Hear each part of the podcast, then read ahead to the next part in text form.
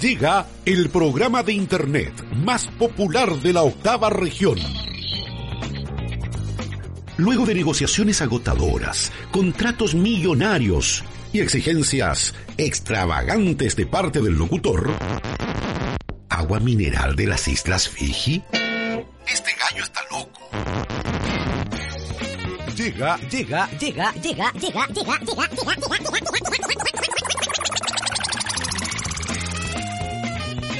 Octava zona. Octava zona. Dejo con ustedes a su conductor, Patricio Arroyo.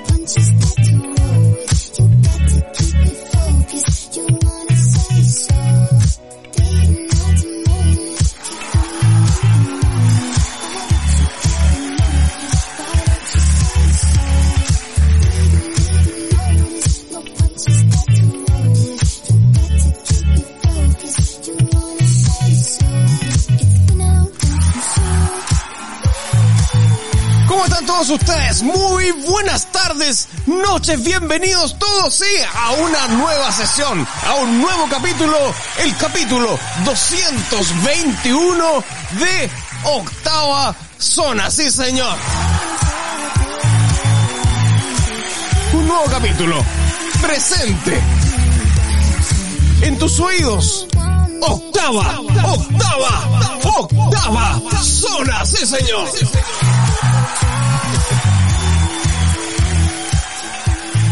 Con la alineación completa presentamos, por supuesto, a mi derecha, un grande. El demonio no. Sí, por supuesto. Tenemos acá el ejemplo. El ejemplo de que se puede vivir, por supuesto, sin tintura. Así es, el señor Oscar Gutiérrez Gómez. Sí, señor. Un aplauso para con tintura. Esta es la A25 ceniza. Eh, para que, por supuesto, para nuestros sonars, este es el tono. De corrector. Eh, Buenos días, buenas noches, buenas tardes a todos. Por supuesto, iniciando Sin el primer capítulo del nuevo año con nueva presentación de Pato, que eh, eso eso me gusta, así como nueva presentación, nuevo iniciando nuevo año, buenísimo, buenísimo. Innovando, innovando. innovando, ya, ya estamos poniendo marca en el nuevo año. Así que yo creo que este este año que se inicia de Octava Zona viene con varias sorpresas, varios campos. por supuesto. A miércoles, a miércoles. Sí, se vienen, se vienen varias cosas, ¿ah? Se vienen varias cosas entretenidas. Y, eh, por supuesto que voy a presentar acá a mi izquierda. Bien, pues. A un... Santequista. ¿Santequibé? Claro. Claro. Claro que sí, claro que sí.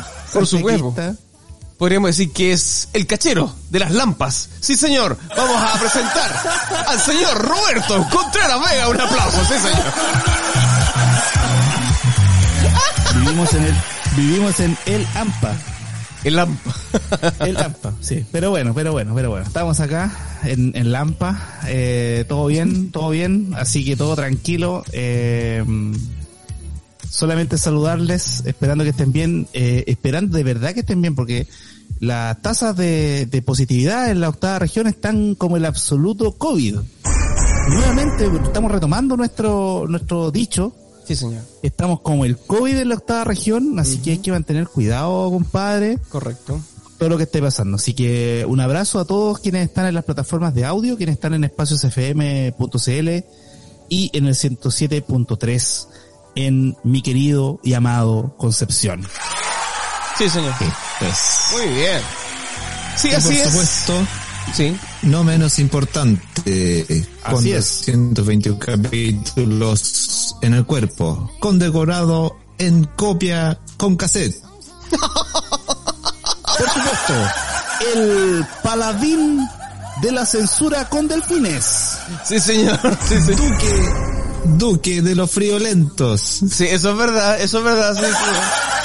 Y por último, el fumador empedernido de pipas de carne. Con ustedes, el príncipe. El príncipe. Patricio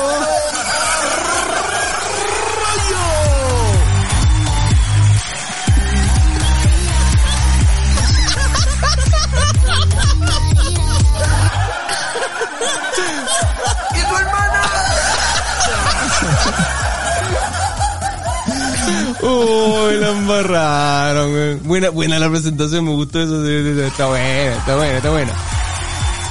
Yo insisto que deberíamos, para, para las presentaciones de, eh, del, del panel, deberíamos tener una música característica cada uno.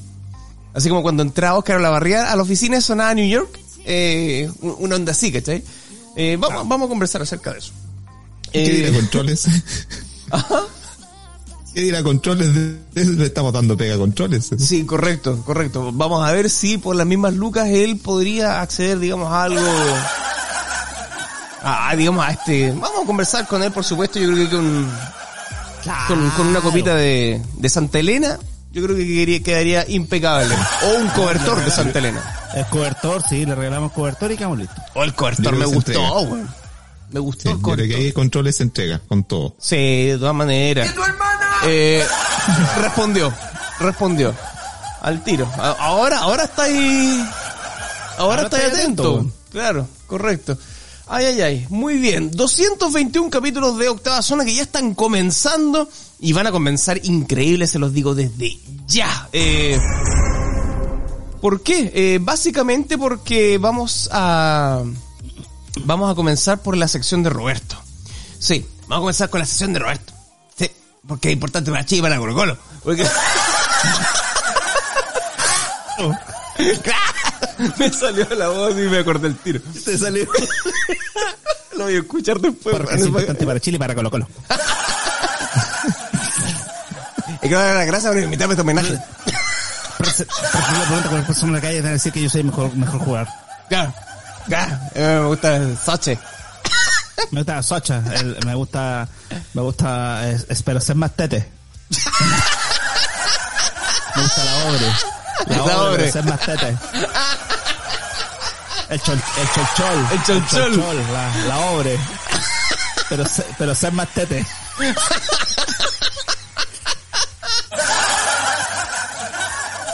Oye, no sean idiota, weón. ¡Ay, qué bacán, güey! ¡Qué bacán, por Roberto! Oye, ya, pues, weón, pero por la cu-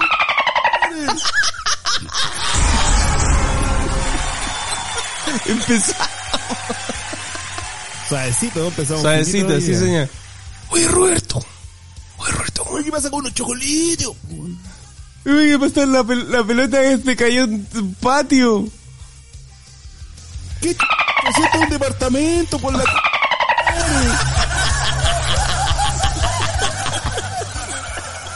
Oye, hacemos de todo, güey. Qué Kramer, güey. Qué YouTube, qué nada. Gustavo Zona, señores y señores. Una cantidad de talento increíble aquí. Ya.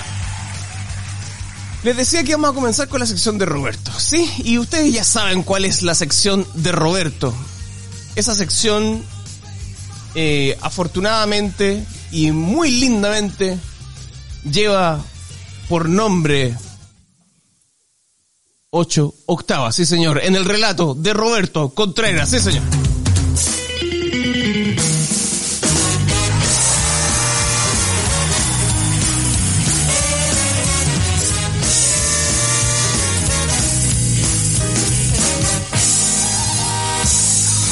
Gracias, muchas gracias. Muchas gracias. Eh, sí, sí, otro domingo, sí. Una, nueva estación, un nuevo comienzo acá en este domingo. Es nuestro ya instalado ocho octavas. Eh, bueno, como en cada capítulo, bandas o solistas fundamentales, eh, únicos y retratables en palabras y también en sonidos. Eh, hoy, eh, un recorrido por una banda surgida a fines de los años 60 en el Reino Unido. Otra Eh, vez, otra vez nos otra pusimos vez. British. Otra vez. Otra vez. British. Pero con una influencia incalculable en la historia del rock. Em, Qué maravilloso. una banda, una banda cuya música ha trascendido absolutamente a cualquier etiqueta. Sí, señor. Eh, una banda que incorporó a su base el hard rock y a su lírica también la influencia mística o, o mitológica. Eh, en resumen, heterogéneos sonidos que tanto se inspiraron también en el blues como en el folk británico e incluso en el funk, el soul, incluso la música celta, el country y por supuesto el rock and roll un grupo que plantó las semillas para el surgimiento del heavy metal. Sí. Esta noche en ocho octavas, Led Zeppelin. Wow. Wow. Wow, te pasaste.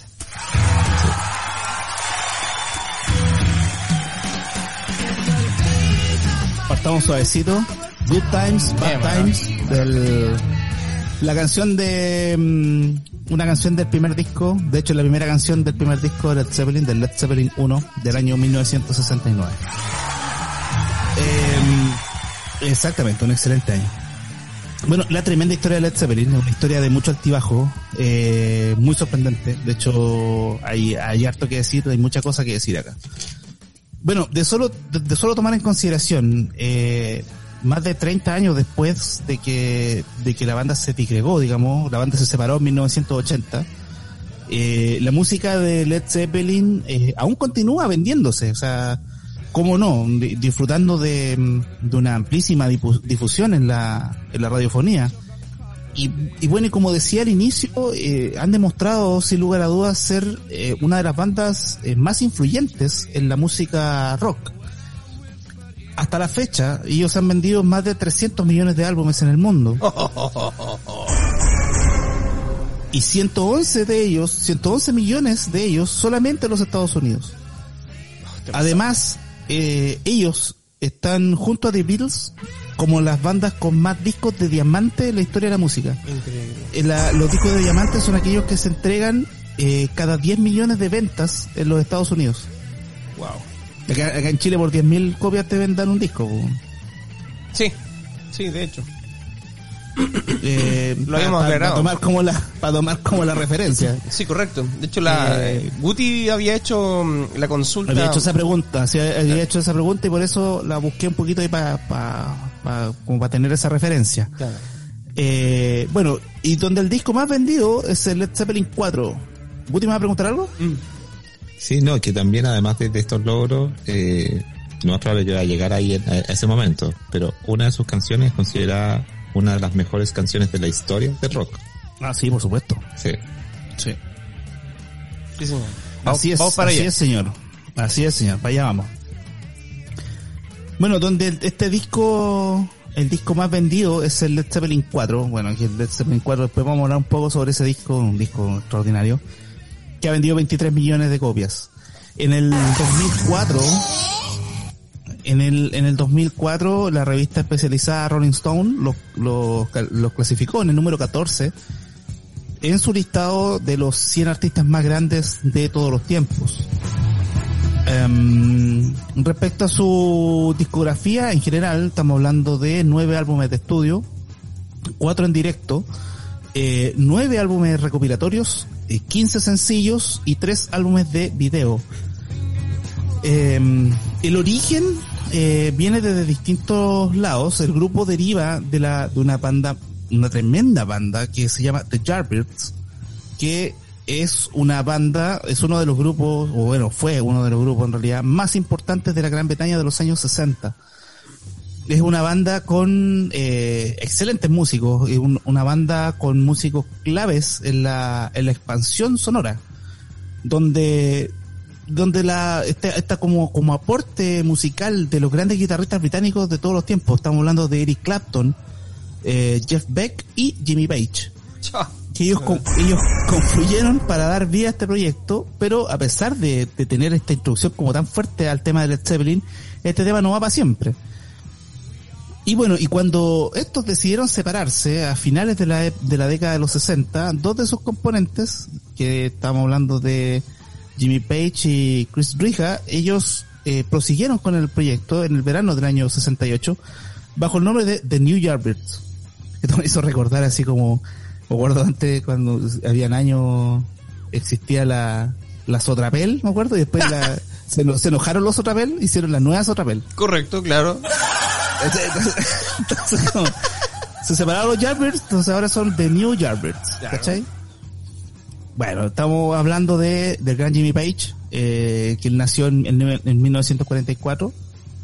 Eh, él eh, también había sido un prestigioso músico de sesión antes de, incorporarse a los Yardbirds para sustituir a otro músico, a Paul Sowen Smith, un- que y participó en discos de muchísimos grupos y solistas, y no, cual- no cualquiera artista.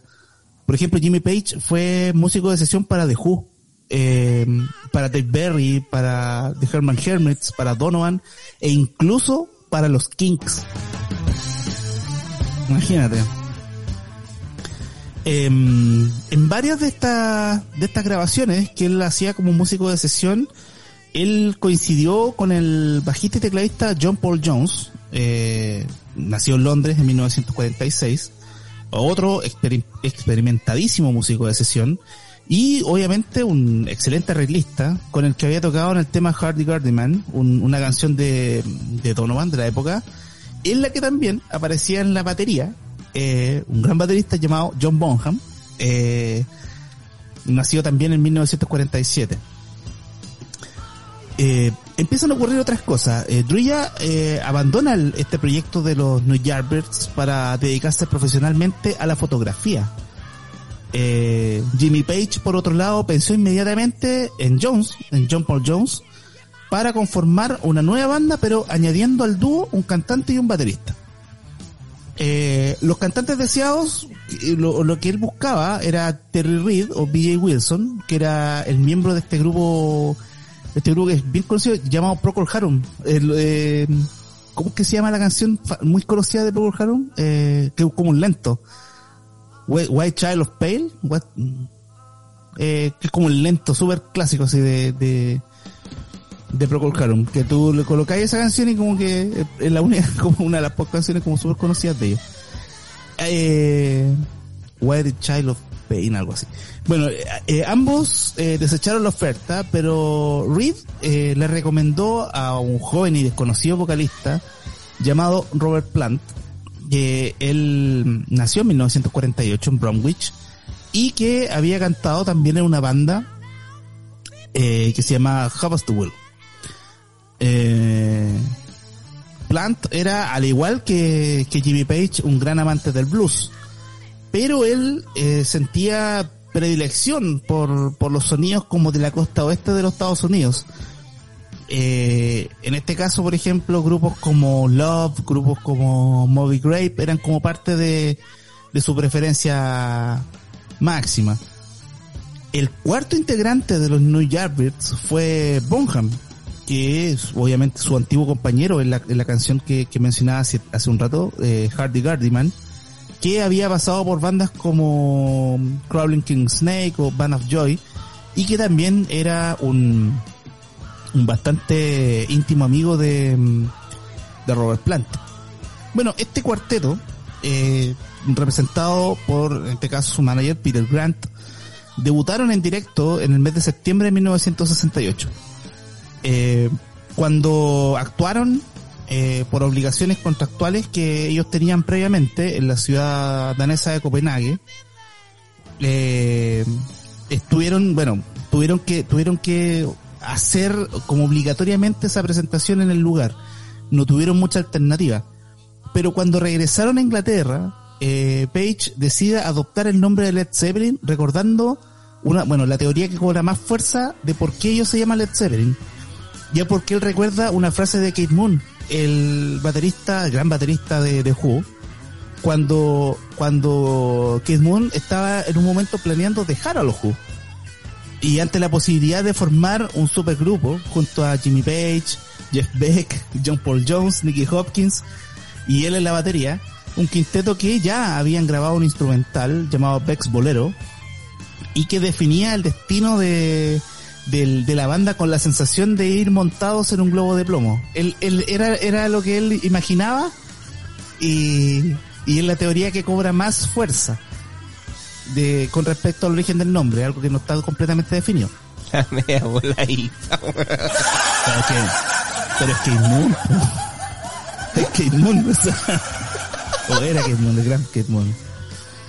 Bueno, después de actuar eh, con mucho éxito en varios clubes británicos y girar con una masiva afluencia de público por los Estados Unidos también, con Vanilla Fudge, y eh, dado el, el impresionante talento de cada uno de los miembros de Led Zeppelin, esto hizo que Atlanta Records los contratara por la no menor suma de 200 mil dólares. Fue así como nació este primer disco. Eh, este primer disco fue homónimo, se llamó Led Zeppelin, un disco que salió el año 1969, un, un, un extraordinario LP debut que se demoraron 30 días en grabar y que fue producido y arreglado por Jimmy Page. Bueno, y que en realidad es un hecho que eh, se repite, eh, digamos, durante durante todos los discos de, de la banda. Su, su potente, eh, épico muestrario de, de, de blues rock, eh, folk, psicodelia y hard rock eh, conquistó eh, a la audiencia inmediatamente eh, gracias a temas como Communication Breakdown o, o Dazed and Confused, eh, que es una versión de una canción de Jackie, Jackie Holmes, o Good Time Bad Times, que es la que escuchamos al inicio, o Baby I'm Gonna Leave You. Eh, el segundo disco, eh, llamado Led Zeppelin 2, también salió el mismo año, superó en ventas al primer, al primer LP y alcanzó el puesto número uno en los Estados Unidos y en Gran Bretaña con It Oughta Love, Heartbreaker, Thank You o Rainbow On. Grandes canciones que eh, estaban, o sea, los discos estaban como rodeados de, puros singles, como que tenían muy, singles muy, bajo muy poco tiempo, salían muy rápido. Con, con este disco, la, la vocalidad de, de, de Robert Plant, eh, los riffs y esta inventiva guitarrera de, de Jimmy Page y la, y la poderosa sección rítmica eh, que, que la, añade mm, Jones y, Plant obviamente en esta, en esta comunión eh, se convirtieron en un, en un claro espejo básico para, para multitud de conjuntos surgidos eh, bajo la estela de, de Led Zeppelin. En el, en 1970, ellos eh, lanzan un tercer disco, el Led Zeppelin 3, un disco con, con cortes bastante clásicos, como Immigrant Song, o también como Since I've Been Loving You, y que en este disco la, la banda incide más, eh, de, de forma bastante más eh, precisa en sus raíces eh, folk. Este álbum eh, nuevamente logró eh, subir a lo más alto de, de las mejores listas de ventas del mundo, como así también hicieron todos los LPs de su carrera. Em, al mismo tiempo, aquí, bueno, empiezan a ocurrir otro tipo de cosas, como sus actitudes de rockstar, o sus sudorosos y multitudinarios conciertos, también fueron acrecentando su leyenda como, como unos indomables del rock.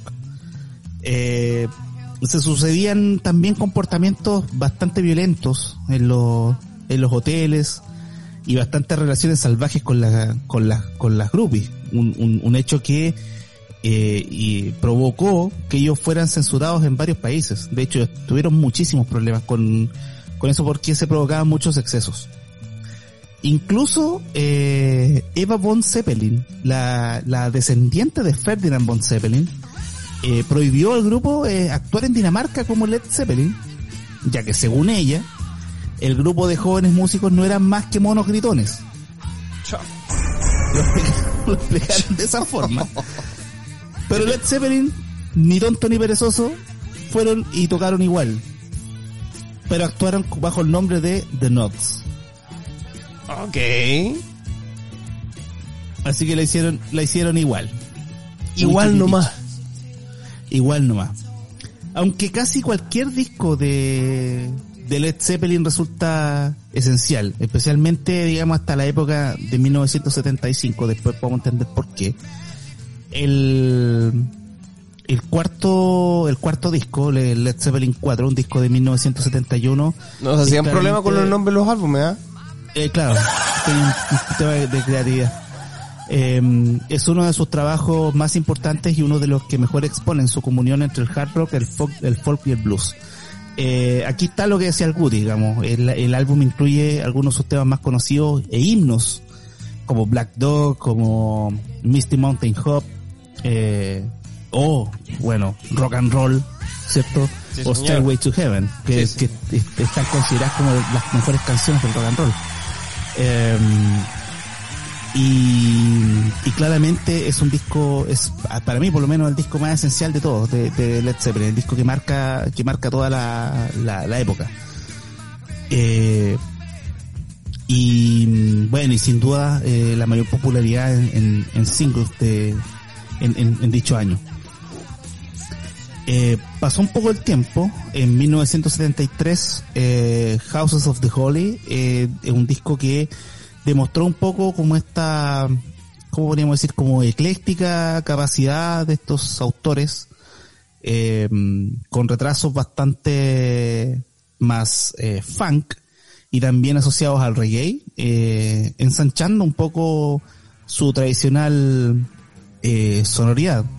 El, el LP también esto les confirmaba eh, junto a lo que estaban haciendo en ese tiempo The Rolling Stones, eh, el anterior eh, parti- participante de, de Ocho Octavas, como la banda de rock más importante del planeta en los años 70. Sí, así es. Eh, después de este LP, el, el grupo formó un sello discográfico. Este sello se llamó Swansong y les permitió, digamos, más holgura como para poder trabajar y eh, desarrollar con una mejor tranquilidad cada uno de los proyectos que venían hacia adelante. Eh, Fue así como en 1975 eh, salió un nuevo disco. Este disco se llamó Physical Graffiti y fue obviamente su debut en su propia compañía. Y este es un álbum doble, eh, como se esperaba, bastante más aventurado y experimental que otros trabajos, en el que se incluyeron canciones como Kashmir, eh, Custard Pie también está acá, Trample Underfoot. Eh, una obra bastante bas- bastante grande y, también considerada como magistral y que mostró de nuevo eh, tanto su excepcional calidad como instrumentistas como obviamente su diversidad compositiva y, y esta búsqueda de nuevos espectros sonoros sin, sin perder eh, sus ya conocidas y claramente específicas referencias que, que ya hemos presentado, digamos, o sea, esta comunión de sonidos que, que al final terminan siendo esta, esto, el resultado, digamos, de, de Led Zeppelin. Yo creo que hasta aquí estamos con la primera parte. Eh, eh, es bueno cortar aquí, en 1975, porque en adelante vienen otro tipo de cosas. Y está, estamos súper bien como para, mm, como para poner un break. Sí, señor. Aquí. Sí, señor. Sí. Vamos justos y juntos con Led Zeppelin en esta ocasión, tremenda bandaza donde eh, obviamente no podía estar eh, fuera de este de este escalón donde tenemos a lo más grande de la historia. Bien, eh, vámonos entonces a una pausa musical como, como todos ustedes ya lo saben, pero con una canción que obviamente Roberto va a programar y que por supuesto pertenece a esta tremenda banda, esta tremenda, tremenda agrupación. Por supuesto que sí. eh, en esta, para terminar esta primera parte, no podíamos ir sin eh, una canción, un clásico, digamos, del Led Zeppelin 4 eh, del año 1971. Vamos a escuchar rock and roll. Así que mm, partamos por ahí y ahí de, de- de retorno también vamos a tener algo de- del Led Zeppelin 4 bastante importante. Así que para que, para que nos vayamos escuchando un poquito de, de Led Zeppelin en nuestros oídos. Señoras y señores, Led Zeppelin con nosotros, rock and roll, acá, en Octava Zona, capítulo 221. Vamos y volvemos, sí señor.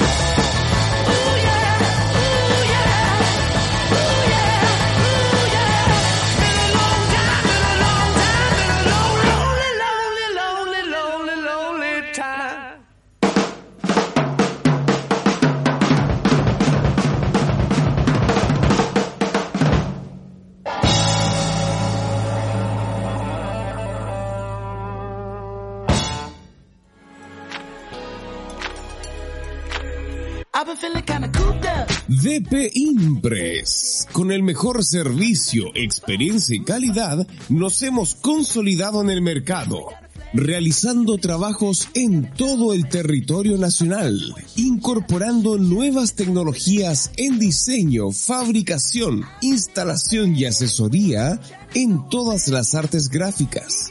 Letreros, gigantografías, lienzos y pendones todo realizado por un gran equipo de trabajo. Visítenos en Lautaro 1799, esquina Ejército en Concepción. Y en internet recuérdalo con doble S www.dpimpress.cl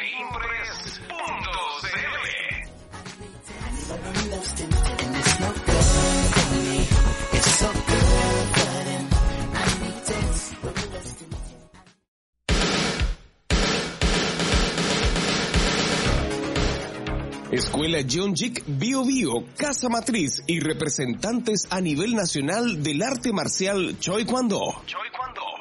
¿Qué es el Choi Kwando? Es un sistema moderno de origen coreano, no competitivo, enfocado en mantener un estado saludable evitando lesiones. En la práctica, ¿qué lograrás? Defensa personal, mejorar tu estado físico y muscular. Es un complemento para bajar de peso mejorar tu nivel de estrés, disminuir notoriamente enfermedades y dolencias y mejorar tu flexibilidad. Orientado a hombres y mujeres sin límite de edad. Te invitamos a participar. Tu primera semana es sin costo para que puedas conocernos. Estamos ubicados en Serrano 354, Concepción. Y para más detalles, en la red virtual www.ckd.com .cl.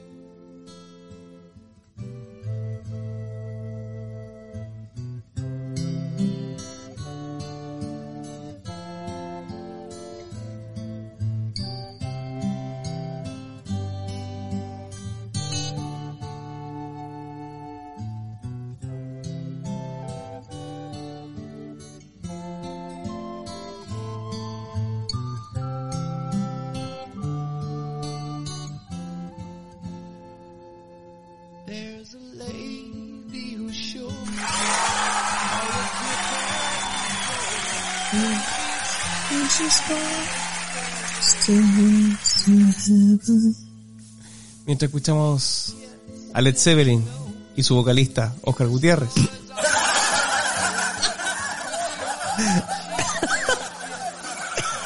Comenzamos de la mejor, forma, de, de mejor No, manera. no había- no había llegado a esa parte. No había llegado todavía a esa parte. Todavía no, todavía no. Cuando se había integrado un latino a la banda, no.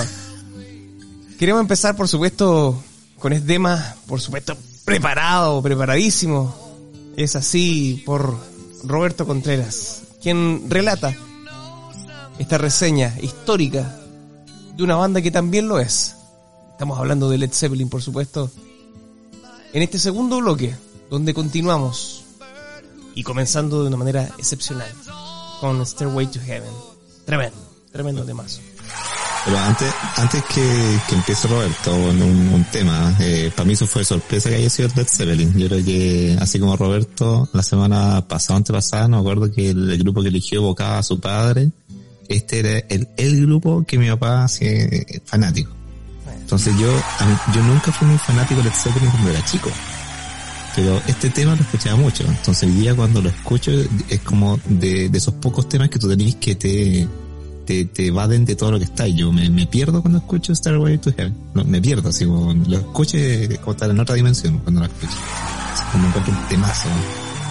Así es. Por eso que lo estaba cantando. Aparte bailarín es cantante, para que Sí, señor. Sí, señor. Eso es lo que provoca esta canción también. Además Bueno, que tiene como una escalada muy rica. Así como, como casi como cuando hablan de, la, de las obras de cine que tienen un proceso. Esta canción siento que tiene un proceso de... Sí, de todas maneras, de todas maneras. mm. Bueno, Starway to Heaven, eh, una canción clasicazo del Led Zeppelin 4 del año 71, como lo habíamos dicho antes del corte. Eh, y estamos parados en 1975. Eh, desde este año, eh, este Zeppelin, este dirigible, eh, empezaba a caer en picada. Una, mm, una serie de catastróficas desdichas eh, relacionadas con los miembros del grupo eh, hicieron hicieron mella en, Led Zeppelin hasta tal punto que la banda llegó a su fin.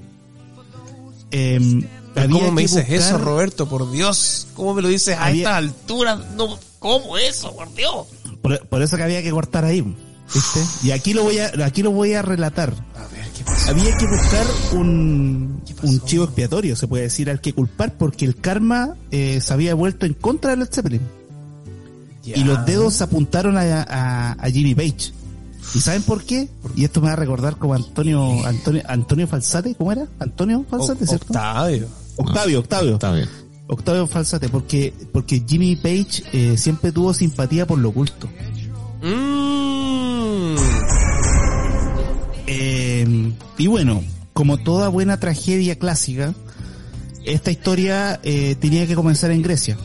La, la gira de Physical Graffiti, el, último disco que hablamos de 1975, ya estaba terminando, pero eh, Jimmy Page y Robert Plant eh, se encontraban de vacaciones en la isla de Rodas, eh, junto a sus respectivas esposas y- y sus hijos. Ok. En, en agosto de 1975, eh, Page eh, abandonó Rodas y viajó hasta Sicilia. Él había oído que la abadía de Telema estaba en venta y el guitarrista no podía desperdiciar de comprar otro lugar donde había vivido su eh, adorado ocultista Elster Crowley. Ah. ¿ya? Eh, Jimmy Page ya había comprado eh, la Boleskine House, que era una mansión que tenía Crowley a orillas del, del lago Ness, Correcto, sí. de, Sí. la, de la cual, bueno, ya se cuentan muchas historias para, para no dormir, digamos. Sí, señor. Eh, al día siguiente, mientras Page eh, se encontraba en, en Sicilia, eh, Robert Plant seguía en, en Rodas. Estaba sentado en el asiento del copiloto de un auto que arrendado que, que conducía su, su mujer, de, de nombre Maureen. En los asientos traseros del auto viajaban sus hijos, Carmen Jane, de 7 años, y Karak Pendra, de 5, junto a la hija de, de, de Page, eh, Scarlett. En un momento, eh, la mujer pierde el control del auto, que se salió de la carretera, y se fue contra un árbol. Eh, Robert Plant se fracturó el codo y el tobillo, pero su esposa tuvo peor suerte. Se había fracturado el cráneo y la pelvis. Eh, Plant eh, pensó que ella estaba muerta. Eh, sus dos hijos sufrieron contusiones, pero Scarlett, que hija de Page, inexplicablemente resultó ilesa. Mira tú. No le pasó absolutamente nada. Wow. Como no había ambulancias disponibles, eh, fue un, un agricultor local que se encargó de, de llevarlo al hospital más cercano, en la parte trasera de un, de un una pequeño, una pequeña camionetita, ¿cierto? En la que él tra- estaba transportando eh, frutas. Y después, al poco tiempo, ellos fueron trasladados a Inglaterra.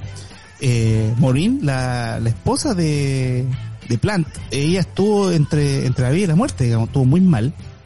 Y ella mencionaba, digamos, o sea, como que si no hubiesen tenido la, la, el dinero, la plata eh, que, tenían en ese tiempo para poder eh, volar a Inglaterra inmediatamente en busca de un mejor tratamiento médico, eh, ta- estaban seguros de que ella, ella no iba, no iba a recuperarse, digamos que ella iba a fallecer.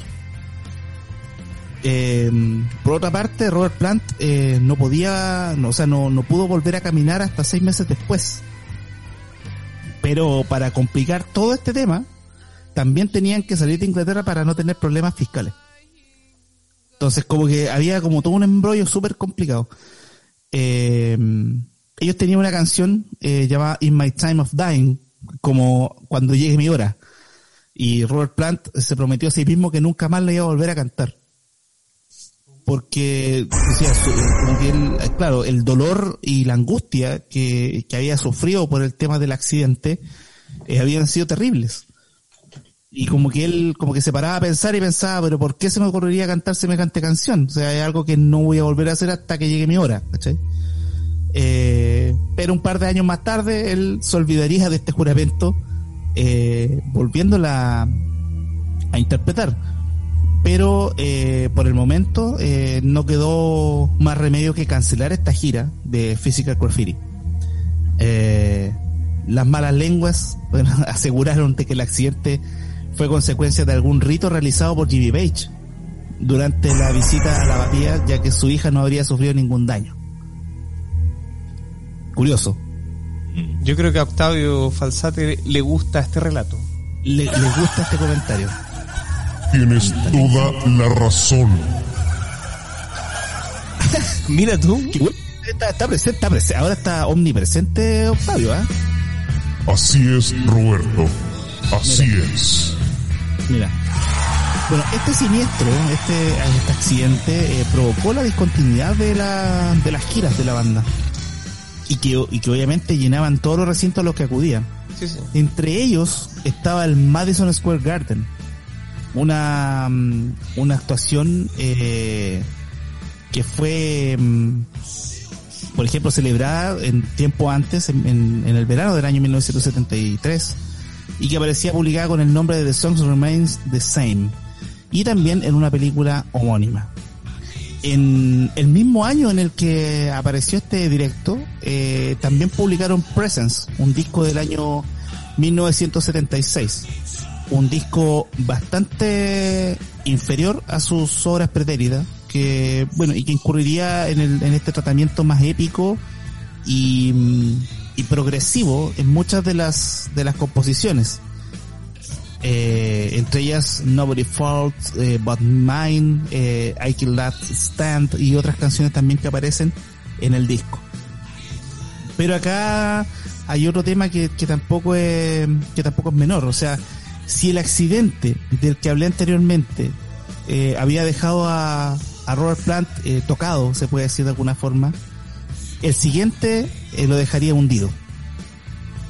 Eh, después de la recuperación de, del vocalista, digamos, la, la maquinaria de Led Zeppelin volvió a funcionar. Ok. Eh, era 1977, la banda estaba inmersa en la plena gira americana del, de este disco Presence, que ellos habían lanzado en 1976. Eh, Robert Plant, John Bonham y el manager, eh, el manager de la época se llamaba Richard Cole, eh, se acababan de, de registrar en un hotel de, de New Orleans, en, en Estados Unidos. El, el 26 de julio de ese año, Robert Plant recibe una llamada urgente de su mujer y le dice que su hijo, Karak, eh, había sufrido un, un extraño virus estomacal. Eh, el niño fue trasladado al hospital, pero no pudo aguantar y murió en la ambulancia. Wow. Un tema súper terrible. O sea, de imaginarlo es terrible. Eh, bueno, y este era el siguiente masazo para Led Zeppelin y pa- especialmente para su vocalista.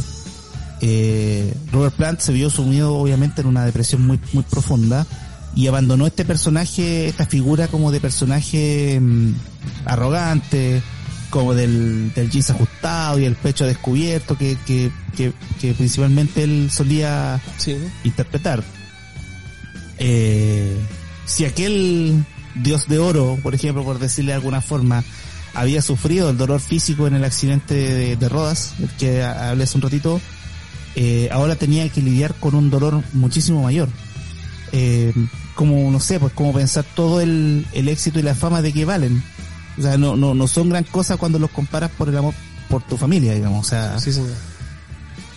eh, esta gira evidentemente también se canceló y, y los rumores de separación de la banda también flotaban en el ambiente. Para Richard Cole, eh, el manager, esto, este tema, este, mm, este acontecimiento para él, en- en su- bajo su óptica, fue como el comienzo del fin.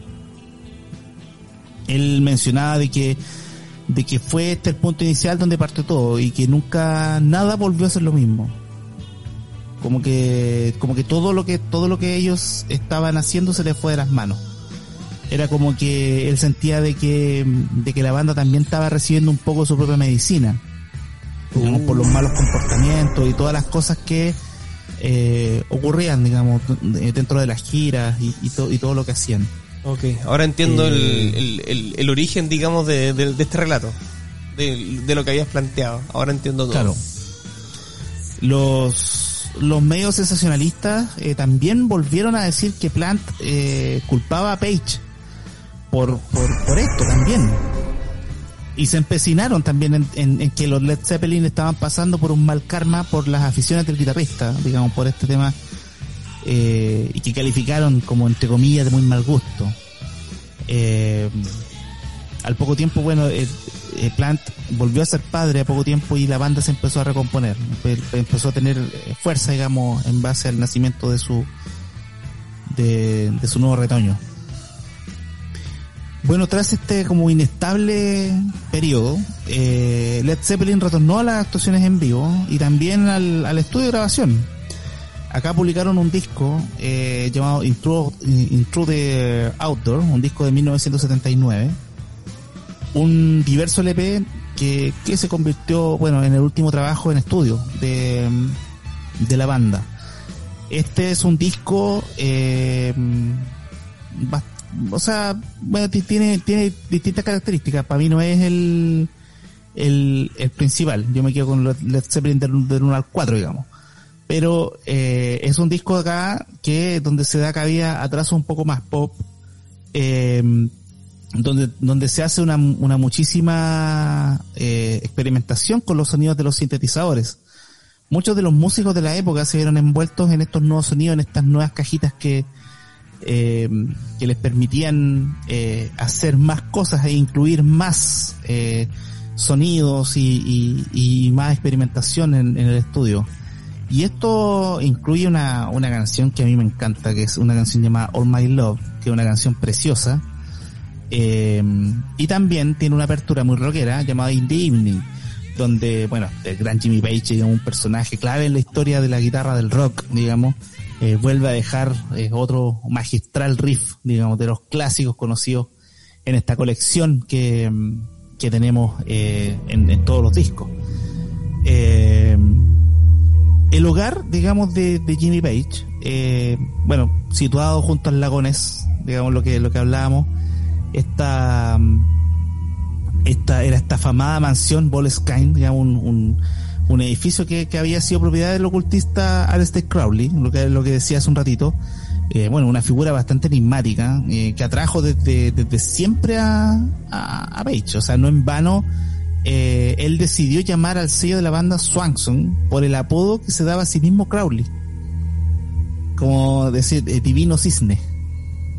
Entonces, por, por eso, por eso, de ahí viene el tema del, del por qué el nombre del, del, sello. Pero mm, hay cosas que, que aún faltan por escribir. Y, y la siguiente pérdida ya no sería solo un duro golpe para Robert Plant, sino que, lo- sino que sería para Led Zeppelin. Eh, John Bonham tenía muchos problemas con el alcohol. Eh, la- las borracheras de, de John Bonham eran, bueno, conocidas de sobra. Eh, Bonzo, como le llamaban, estaba más acostumbrado, eh, o sea, estaba más que, más que acostumbrado, digamos, a, a- a tomar, digamos, pero eso no quitaba que para de vez en cuando eh, tomaba tanto que se, se caía sobre la misma batería. En, en 1980 eh, la banda estaba ensayando para la gira americana del, del- de este álbum, este último álbum que habían hecho en 1979, Intro the Outdoor. Eh, y eh, en ese tiempo también él estaba en una etapa donde se estaba desenganchando del consumo de, de heroína. Pero eh, este hecho que no impedía que, que Bonzo eh, tomara varios vodkas para desayunar, eh, como lo hizo la mañana del 24 de septiembre. Eh, estos vodkas eh, siguieron acompañándole durante el ensayo y por la noche, durante una fiesta en la casa de Jimmy Page en, en, Windsor, eh, Bonham siguió eh, tomando su, su bebida alcohólica favorita como quien bebe agua. Eh, él terminó cayendo redondo en el, en el sofá y fue arrastrado a su habitación para que durmiera la mona, como decirle coloquialmente. Al, al día siguiente, John Bonham no, no despertó. Él murió a los 32 años. Wow. o- y, y uno de los mejores bateristas de la historia. Mm, O sea, podemos recordar lo que le pasó a Jeff Porcaro. También. O sea, que murieron muy jóvenes, Kate Moon y muchos otros bateristas que han muerto muy jóvenes. Según el, el forense, él, su muerte eh, habría sido accidental. Él murió ahogado por su propio vómito. Otro más. Otro más. Según una mm, una fuente, bueno, relacionada por el- con, con el grupo, el, el motivo de la mm, del fallecimiento del baterista era otro. O sea, ellos como que comentan, dicen, como porque parecía de locos, pero eh, Robert Plant y todas las personas cercanas al, a la banda estaban convencidas que como estos eh, desvanecimientos que tenía eh, eh, Bonham y por otro lado el coqueteo que tenía Jimmy Page con la magia negra eh, son los responsables de algún modo de la muerte de Bonzo y de todo el resto de las tragedias. Y como que al final estaban como los tres miembros restantes de, de Led Zeppelin eh, bastante asustados con, con lo que iba a pasar en el futuro digamos por otra parte, el, el periódico Evening News eh, publicó un artículo con el titular El misterio de la magia negra de Zeppelin. Eso. Y comenzaron a circular numerosos chismes como la grabación de un extraño disco de cantos fúnebres que le iban a llamar álbum negro, o como una humareda negra que alguien aseguró ver salir de la casa de Page esa trágica noche. Eh, otro de los rumores más famosos relacionados con Led Zeppelin fue el supuesto pacto con el diablo que los músicos realizaron, a excepción de John Paul Jones, imitando a, a lo que hablamos hace un- algunos capítulos atrás sobre este pacto que hizo Robert Johnson. Este, este guitarrista que, que, que no era, que también murió a los 27 años, y que no era, no era tan, tan buen guitarrista, pero de la noche a la mañana se había convertido en un, en un tipo extraordinario para tocar y muy famoso. Eh, mm, las tragedias de Robert Plant, los problemas con la heroína de, Jimmy Page y la muerte de Bonham fue el pago que tuvieron que hacer. Según, según esta teoría. Eh, Richard Cole, el manager, él desmiente, digamos, esta tontera en realidad, porque el rumor fue elevado como un estatus prácticamente mitológico. Eh, y en, sus palabras él dice este pacto nunca existió. Que Jimmy Page era muy bueno para inventar historias especialmente con las mujeres, digamos, porque él estaban como, quedan como fascinadas con este lado oscuro de la banda y él cree que por ahí partió todo, a pesar de, de la preocupación de, de, de Jimmy y el este gusto por lo sobrenatural, y raramente discutía eh, estos temas, digamos, con el resto de la banda. Eh, pero bueno, además de todos estos estos rumores, eh, también sonaron los nombres de posibles sustitutos para los para los músicos. Pero Bonzo era insustituible. Eh, Jimmy Page, él lo, menciona así, él dice no no habría soportado darme la vuelta y ver en la batería a alguien que no fuese él. Como que hubiese sido un insulto eh, ver a otra persona. Eh, para Robert Plant también se fue uno de los momentos más demoledores y tristes de mi vida. Tenía un gran amigo, cálido y con un corazón y lo perdí. Eh, fue tan definitivo. Nunca volví a pensar en el futuro de la banda y de su música. Esto me hace recordar un poco a John Deacon, Claro. al bajista de, de Queen. Correcto. Fue así como el 4 de, de diciembre de 1980 una nota de prensa aclaraba que el, ya el dirigible dejaba de volar. Eh, y lo mencionaron así. Queremos que se haga saber que la pérdida de nuestro amigo y el respeto que sentimos a su familia, junto con la sensación de armonía sin fisuras que sentimos nosotros y nuestro manager, nos ha tomado a tomar la, nos ha llevado, perdón, a tomar la decisión de que no podemos continuar siendo lo que éramos. Fue así como Led Zeppelin había terminado. Y para sus seguidores esto también se traspasó, esta tragedia. Eh, bueno, la desaparición de, de Bonham como Bonzo, como lo, dije, provocó esta disolución definitiva de la banda y que eh, publicó de forma póstuma un disco llamado Coda, el año 1982, un, un álbum compuesto de material de archivo en el que en el que suenan canciones como Poor Tom, eh, We're Gonna Groove o I Can Quit You Baby. Eh, tras esta ruptura, eh, Jimmy Page y Robert Plant estuvieron a punto de unirse a los miembros del grupo Yes. Fíjate. Eh, en realidad ellos buscaban, digamos, eh, Alan White y Chris Squire, bueno, los clásicos de- del grupo Yes, querían formar una super banda, a poner X y Z, X, Y, Z. Pero finalmente este proyecto nunca, nunca llegó a, a cabo, digamos, nunca, nunca pudo llevar- llevar- llevarse a cabo. Y bueno, y cada uno empezó a dar inicio a, a, a sus carreras en, en solitario. Hubiera sido una tremenda, una tremenda super banda. Así es. Jimmy Page eh, formó a mediados de los 80 el grupo The Firm, un, un grupo que incluía también al cantante de Free Bad Company Paul Rogers eh, y también eh, al baterista de Jura Hip eh, Chris Slade. Eh, pero esto duró solamente hasta el año 86. Grabaron dos discos, uno The Firm y Mean Business, en el año 85 y 1986 eh, respectivamente. Por, por su parte, eh, Robert Plant debutó en solitario con Pictures at Eleven en un, un disco que lanzó en 1983, un disco que contó con la colaboración de Phil Collins en, en la batería. Y con el guitarrista Robbie Plant, eh, con, con el que Robert Plant eh, formó el grupo de Honey Drippers, el, el grupo del, del inicio, digamos, con, antes de partir eh, que también, bueno, que quedaron, terminaron colaborando Jimmy Page y Jeff Beck. En 1995, eh, Led Zeppelin ingresan a, al Rock and Roll Hall of Fame. Por su parte, John Paul Jones, él retomó su faceta de arreglista y de productor hasta publicar su primer LP como solista, pero no lo hizo hasta el año 1999.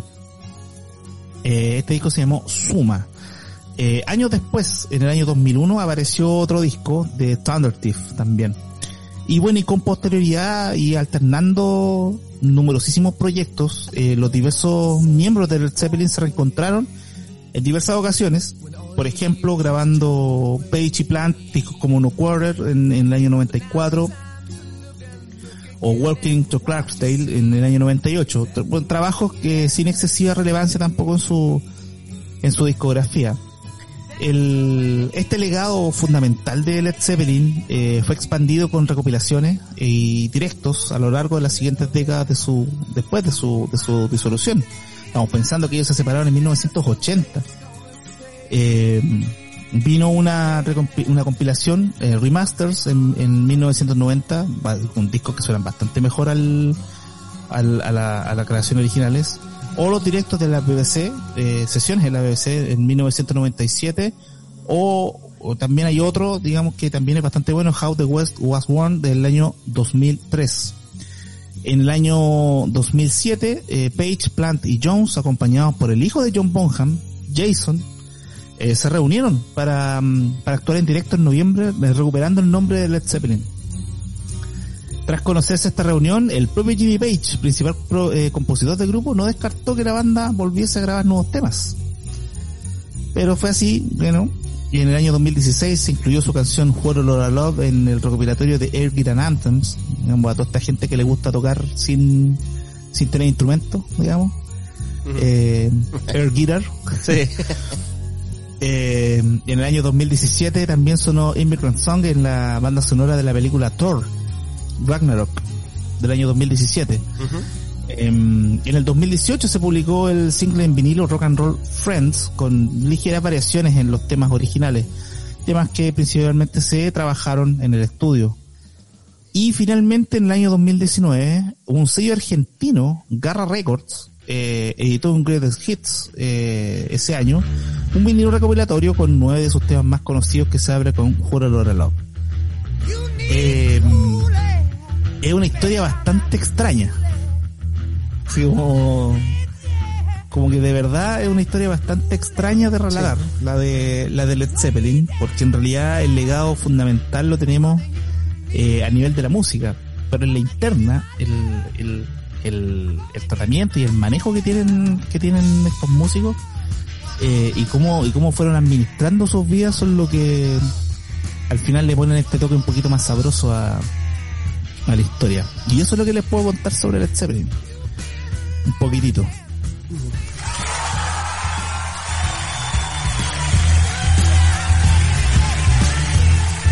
Claramente un- una banda increíble con una historia fascinante, por decirlo de alguna manera.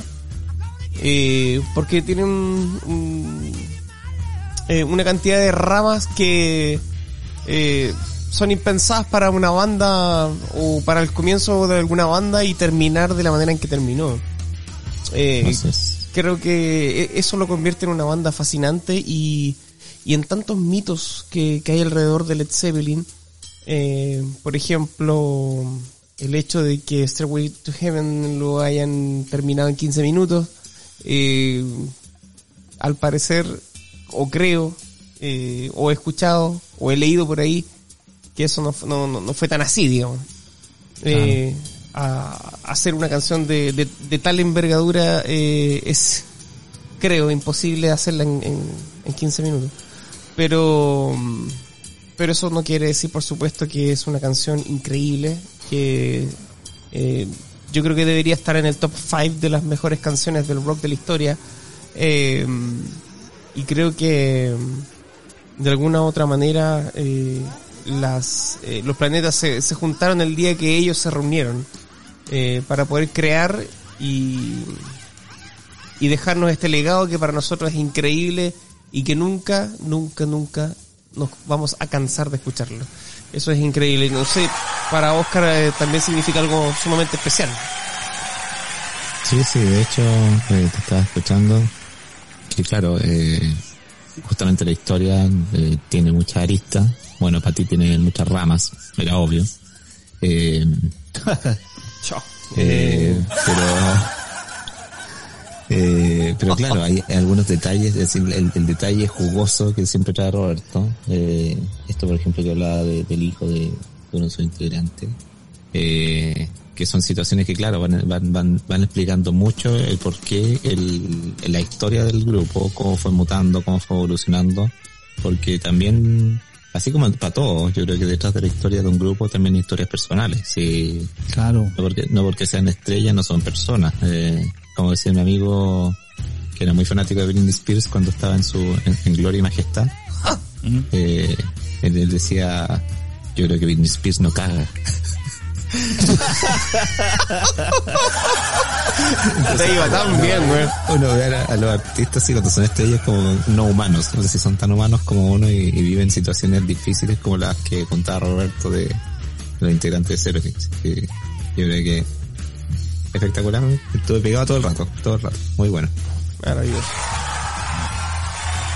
No podía ser de otra forma. Y creo que la única forma de poder terminar, digamos, esto bien es justamente con un gran, gran aplauso para un relato increíble. Nos vamos a ir con, por supuesto, y vamos a, a finalizar esta sesión de 8 octavas en este capítulo 221 de Octava Zona con una canción programada por supuesto por Roberto Contreras. Así es. Eh, sí, no podíamos terminar con una canción, una canción como, como de verdad representante de la última era, de la última e- eh, época. Eh, una canción, una canción súper linda, una canción que me encanta, eh, del disco Intro the Outdoor del año 1979. Un año espectacular porque fue el año en que yo nací. Esta canción se llama eh, All My Love, eh, así que nada, una canción preciosa, me encanta. Así que ahí, ahí la dejamos. Sí, señor.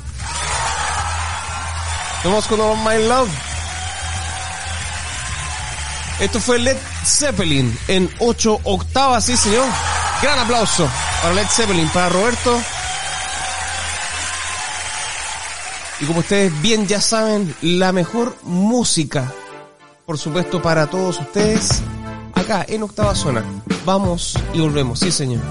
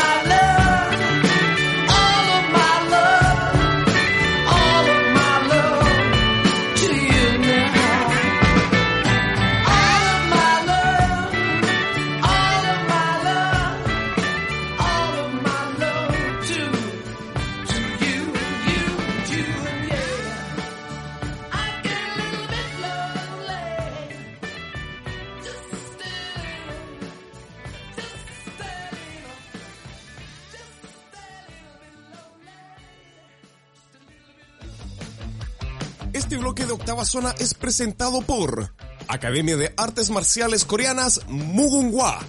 Ven, practica Taekwondo y Kumdo con nosotros. Estamos ubicados en Freire 660, Galería Dawi, Departamento C, Concepción. Y para más información, búscanos mugunghwachile.wordpress.com. Academia de Artes Marciales Coreanas Mugunghwa. 20 años de tradición en la octava región.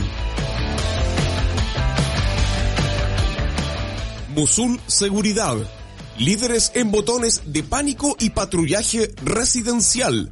Visítanos en www.musulseguridad.cl y entérate de todos sus servicios. Musul Seguridad. Líderes en servicios personalizados de seguridad privada, terrestre y marítimo portuaria. OZ Motors, servicio integral para tu vehículo. Estamos ubicados en Avenida Manuel Rodríguez, 1162, Chihuayante. Comunícate con nosotros al más 569 642 49031. OZ Motors, el servicio automotor de Chihuayante.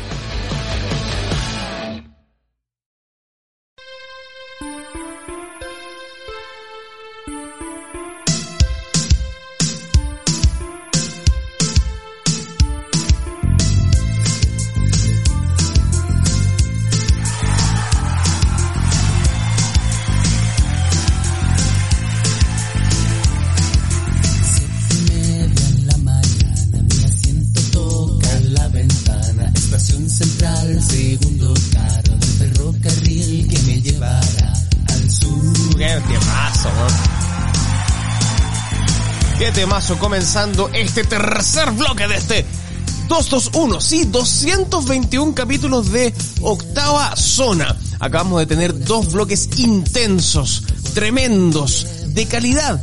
Por supuesto, polvo de estrellas junto a Led Zeppelin en 8 octavas junto a Roberto que fue increíble.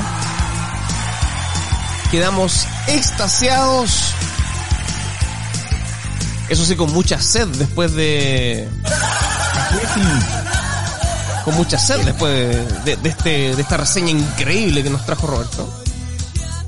Pero eso no quiere decir de que nos quedemos sin nuestras otras secciones que son regalonas, increíbles, entrañables, ¿sí o no? Obviamente, obviamente.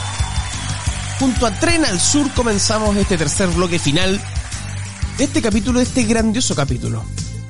¿Y vamos a comenzar? Sí, sí señor, sí, señores. Vamos a comenzar Directamente, sí, porque vamos a informarles a la velocidad de la luz. Estas son las rapiditas acá en octava zona, sí señor.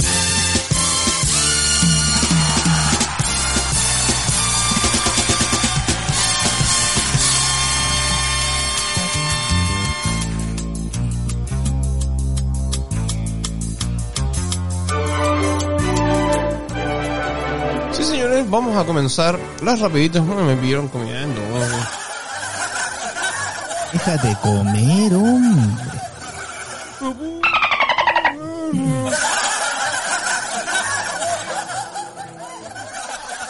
Ahora sí. Ahora sí que sí. Sí, sí. Dos, dos. Uno, dos. Sí. Uno, dos. Sí. Sí. ¿Se escucha? Sí. ¿Por qué me encierran acá? ¿Ah? No, ahora sí. Ahora sí. Está bien. Bien. Comenzamos entonces estas ocho rapiditas que se vienen de miedo, ¿ah? Se vienen increíbles. Así que vámonos y justamente vamos a comenzar con una de las noticias, de las grandes noticias de la semana, o por lo menos de, las, de los últimos siete días. Después de llegar a un acuerdo con el gobierno, la autoridad ancestral mapuche podrá visitar su rehue eh, por un plazo máximo de 30 horas. Así que bien, bien ahí. A propósito eh, de Celestino Córdoba, por supuesto, salta una pregunta, porque lo acabamos de nombrar y no es una- Claro. un asunto que todos sepamos. O sea, ¿qué, eh, ¿qué es un rehue? ¿Y, y por qué es tan importante para el machi y para el pueblo mapuche? Eh, esta semana, el machi Celestino Córdoba llegó a un acuerdo con el gobierno y puso fin a su huelga de hambre que se extendió por 107 días. ¿ah? Eh, uno de los aspectos más trascendentales del acuerdo es la posibilidad que tendrá la autoridad ancestral mapuche de visitar su rehue, ¿cierto? ¿Qué es un rehue? Vamos a responder esa pregunta para poder entender el contexto.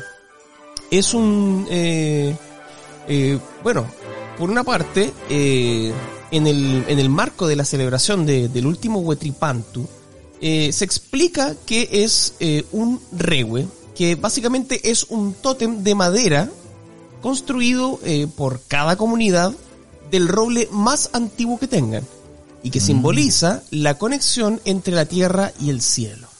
Para que Bien. para que sepan de qué estamos hablando. En ese sentido, el Machi es la máxima autoridad espiritual del pueblo mapuche. Eh, celebra sus principales ceremonias, mantiene el equilibrio en la comunidad y posee la sabiduría y el poder curativo, por lo que su conexión con el rehue es fundamental. Y son justamente este tipo de cosas las que debemos respetar. Eh, así que, por una parte, no vayan a creer que cuando nos referimos que va a visitar al o la rehue, eh, según como lo quieran tomar en femenino o en masculino, eh, quiere decir que eh, vayan a visitar algún ministro o, o algún presidente, por ejemplo, Claro. o a un locutor de radio, digamos, ¿no? Por supuesto. Así que, por favor, no confundir esa parte, ¿ah? Eso es, eso no es un rehue, es otra cosa. Rehue- Claro. Estaba pensando lo mismo. Sí, sí. Después de, de aprender, digamos, que lo que es un rehue, seguimos, por Oye, supuesto. qué, qué la- buena, qué buena, qué buena. Te felicito por traer eso, porque es un tema que todos tenemos que respetar, de verdad. Sí, señor. Eh, Muchas gracias. Continuamos, continuamos en, en nuestro querido, en nuestro querido octava zona, en sus tres años, eh, con una nueva rapidita. Sí, señor. Evelyn, Evelyn Matei conoció la identidad del zorro de Providencia. Eh, ¿Han oído hablar del zorro de Providencia? ¿Cómo es eso? No. De la mujer de, de él había escuchado hablar nomás, Claro. pero de zorro no. Pero mira, El el zorro- de Providencia es una persona que se pasea por la, por, por la, por la comuna de, de Providencia y esta persona anda eh, en un caballo, un caballo, eh, con la capa del zorro, con todo el tema, eh, muy preparado y se pasea por las calles, digamos, y él puede eh, moverse. Ok. Y era un total eh, misterio. ¿Quién era el, el zorro de Providencia? el cual el zorro verdadero. Un misterio. Un misterio. Entonces, Claro. pero Evelyn Matei pudo interactuar con él. Y mencionó que es más guapo que Antonio Banderas. El zorro, por su parte, le intimó a la alcaldesa de Providencia que se midiera con sus palabras. Porque la zorra se acercaba rápidamente. espera para el 18 de octubre. Ahí sí que va a quedar la esposa del zorro.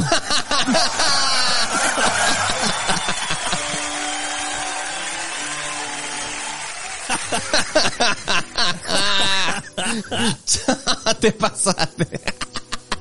Eh, pues sí, Son las cosas que ocurren acá en la región metropolitana, pues estando acá, ¿cómo no voy a llevar algo de, de acá?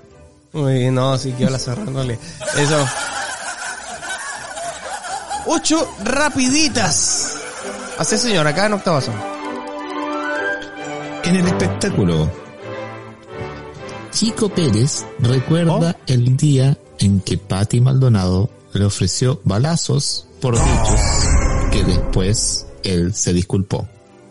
Ya. ¿Balazo? ¿Balazo en estéreo? Balazo en. Balazos en estéreo.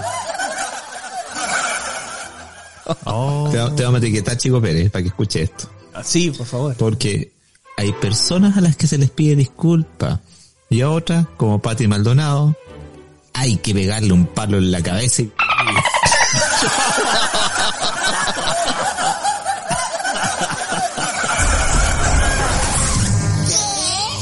Chao, te pasaste. Chao, te Tenía el, pasaste. me- tenía el medio estómago en todo caso. Sí, en todo caso, sí. Sí, porque hay, hay personas, digamos, donde que se podría, digamos, infringir, digamos, esa, eh, esa idea, digamos, ese, ese procedimiento. Otras que son... Digo, así. Pero lo vamos a dejar así. Por supuesto, ocho rapiditas que vienen llegando y se van rapidito, ¿ah? Así que, bueno, ojalá que... Chao. ¿Qué pasó, weón? Sí, sigamos entonces, por supuesto, porque traemos noticias desde el exterior. Así es, eh, pareja sale a dar un paseo por el bosque y encuentra cientos de monedas de oro del siglo XIV, compadre. Oh. Así es, bajo una piedra. Mm, Eso es uno de los tesoros más grandes que se han encontrado en los últimos 50 años en la República Checa. Mira tú qué buena, mira. Mira, mira, Bien, mira, mira, bien, bien, ¿ah? bien. Bien, bien ahí. No cualquiera se encuentra un tesoro, un tesoro de verdad, pues, o sea, no, no de la billetera, no, no, no, no, no. Claro. Monedas de oro, compadre, sí. ¿Ah? Tesoro de verdad. De hecho, cuenta la leyenda, digamos, que este tipo de tesoros eh, eran enterrados tanto por piratas. Eh, en sus tiempos también se, se dijo que en Valparaíso también eh, se enterraron eh, algunos tesoros que por ahí, incluso hay gente que todavía piensa que están como por ahí. Pero bueno, en todo caso, eh, hay, ¿no es cierto?, algunos enterrados por piratas, como también por, por enanos también se dijo en algún momento, y también algunos esclavos negros que de alguna manera eh, en esos tiempos fueron eh, enterrados donde mucha gente buscó y nunca pudieron encontrar. Pero bueno, em, espero que, que la gente tampoco se sienta confundida, digamos, dándose la casualidad.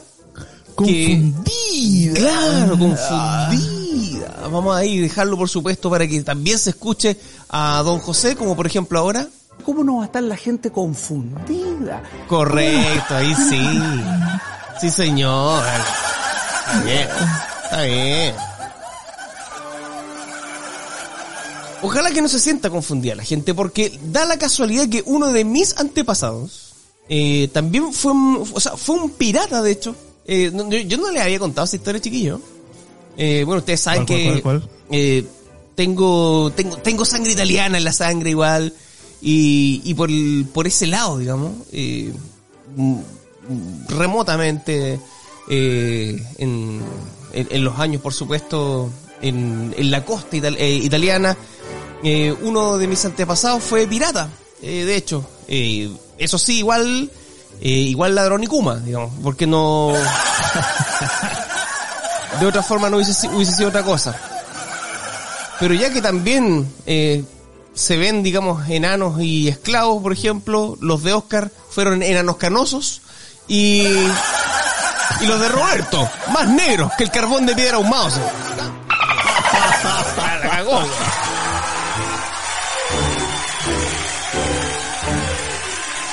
Ay, ay, ay, sí, señores. Bien, tenemos más eh, rapidines. Rapidines. Más, más rapidines en octava zona. Sí, señor.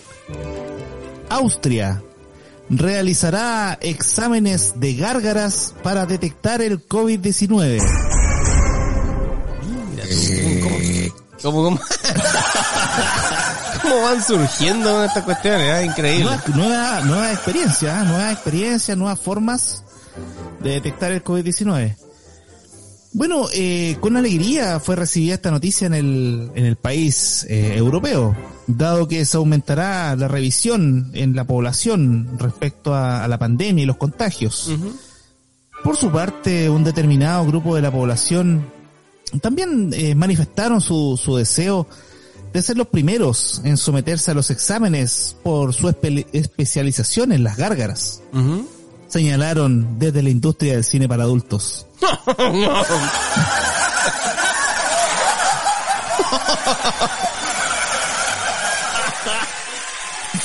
No, no. Unos saludos para A, Sa- a Silvia. Sacha, a Sacha Gray le gusta este, esta noticia. Sí, señor. Silvia Saint. pusieron Dra- Dragon. Dragon hasta, Mm, Claro. este- El test dragón se va a aplicar todo. No, no, increíble.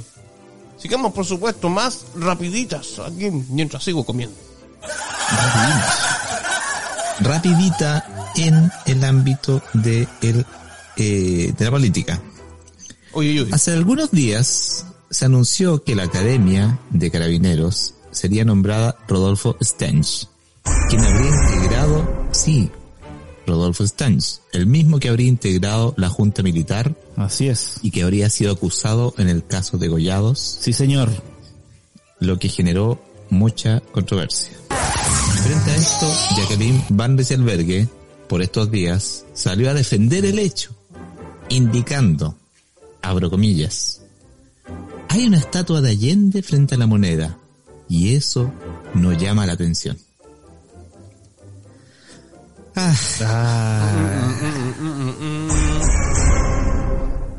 ¿Qué tiene que ver, Jaco? ¿Qué tiene que ver? Es como si dijéramos que en tu velador hay un C. ¿Y eso no llama la atención? Bueno, a muchos no nos llama la atención por lo...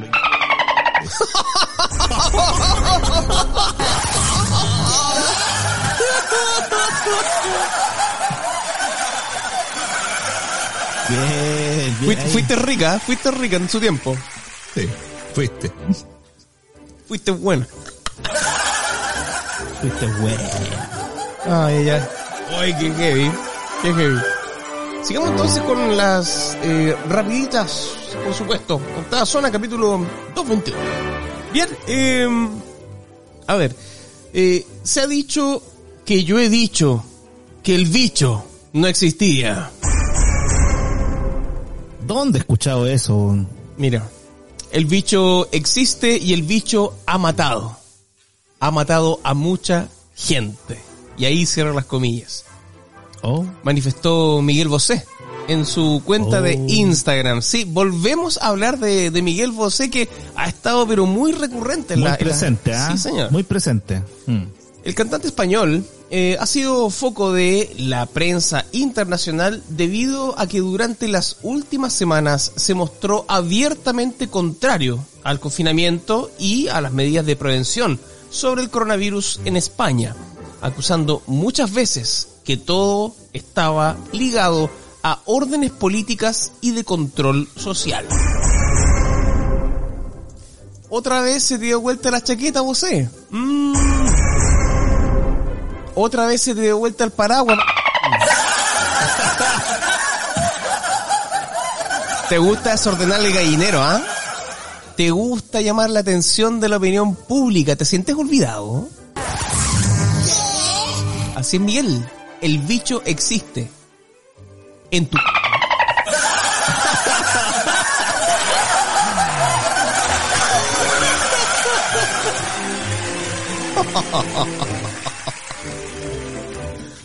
Ay, ay, ay.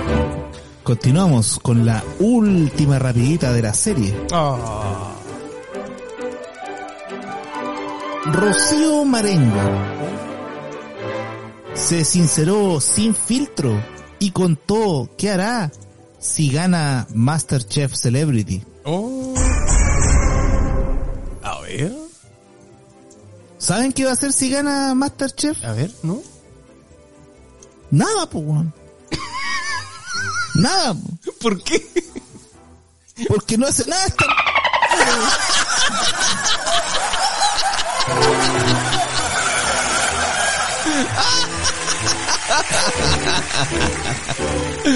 ¡Maravilloso!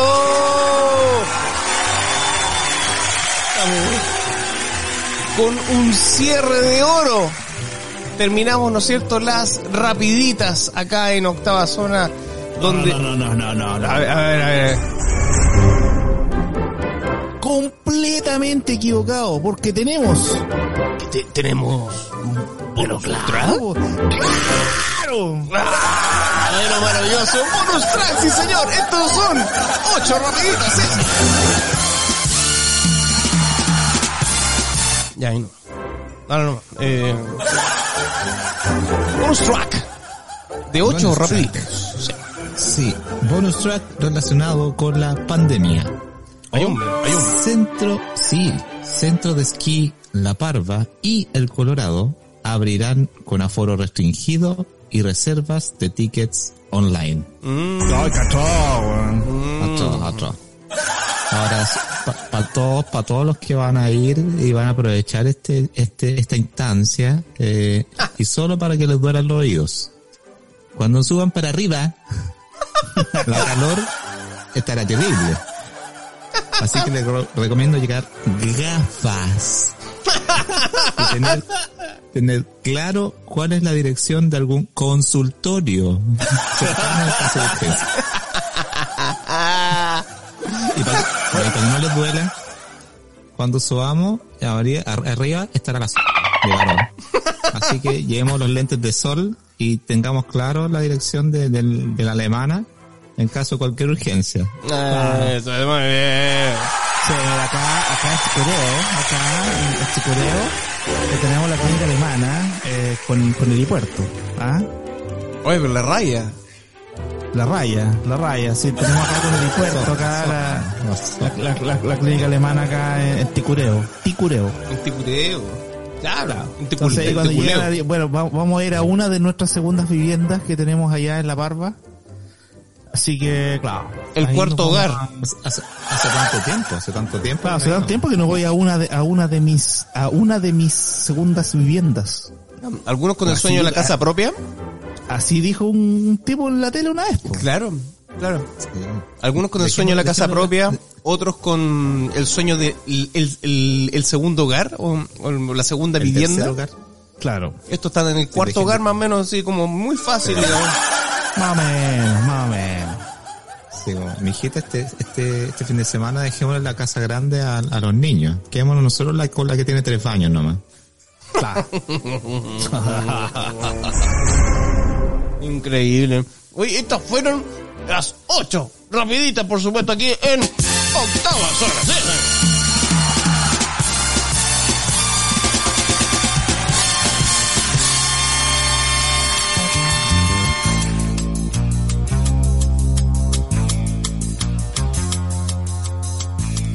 Así es, se hace presente la música nuevamente y nos encontramos con...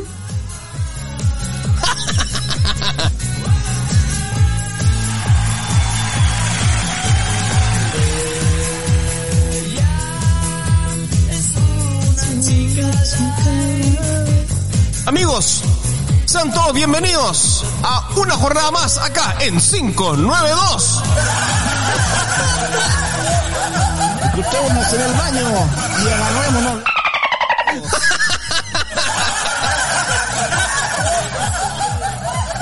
Bien. La música, sacude, sacude, sacude. ¿Y cómo es?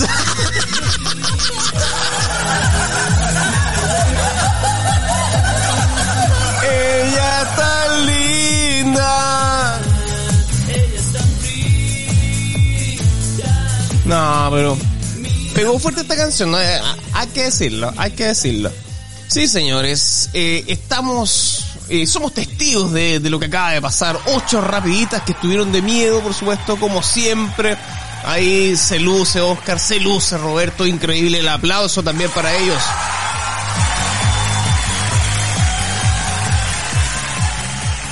Bien, seguimos por supuesto con esta tercera tercera tanda y final acá en octava zona.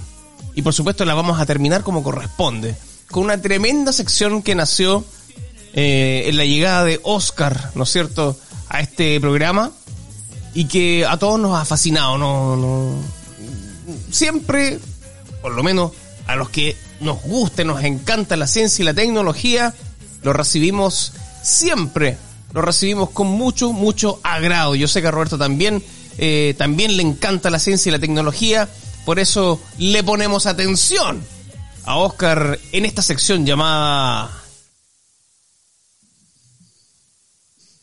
Muy bien.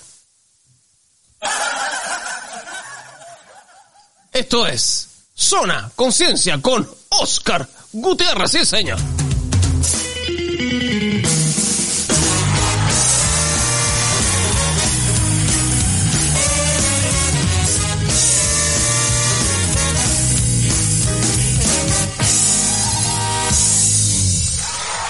Nuevamente estamos aquí en Zona Conciencia, capítulo 34 ya estamos, en el capítulo 34 de Zona Conciencia, cómo avanza el tiempo. Sí señor. Claro, si, si octava zona está en el 221, primer capítulo ya de iniciando la, la el cuarto año de, de octava zona, primer día del, del cuarto año para, para cumplir el cuarto año completo. En Zona Conciencia, capítulo 34, hoy día vamos a hablar de tecnología. ¿Pero por qué? Porque a las universidades les ha tocado la hebra con la tecnología. ¿Y tu hermana?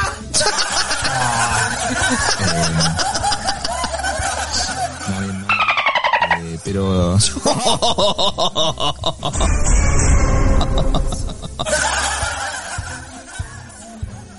atención Delfín, por favor acuérdate de ese punto. Sí señor.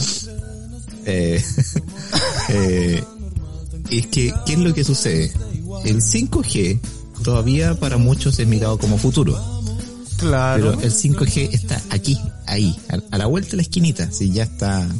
De hecho, hace, por estos días, tiene que haberse puesto a prueba, y lo más probable es que aparezca muy pronto en las noticias, la primera ciudad iluminada con 5G, eh, de manera muy masiva, eh, que no, no sé si saben ustedes cuál es. Pero ¿de cuántos lúmenes estamos hablando?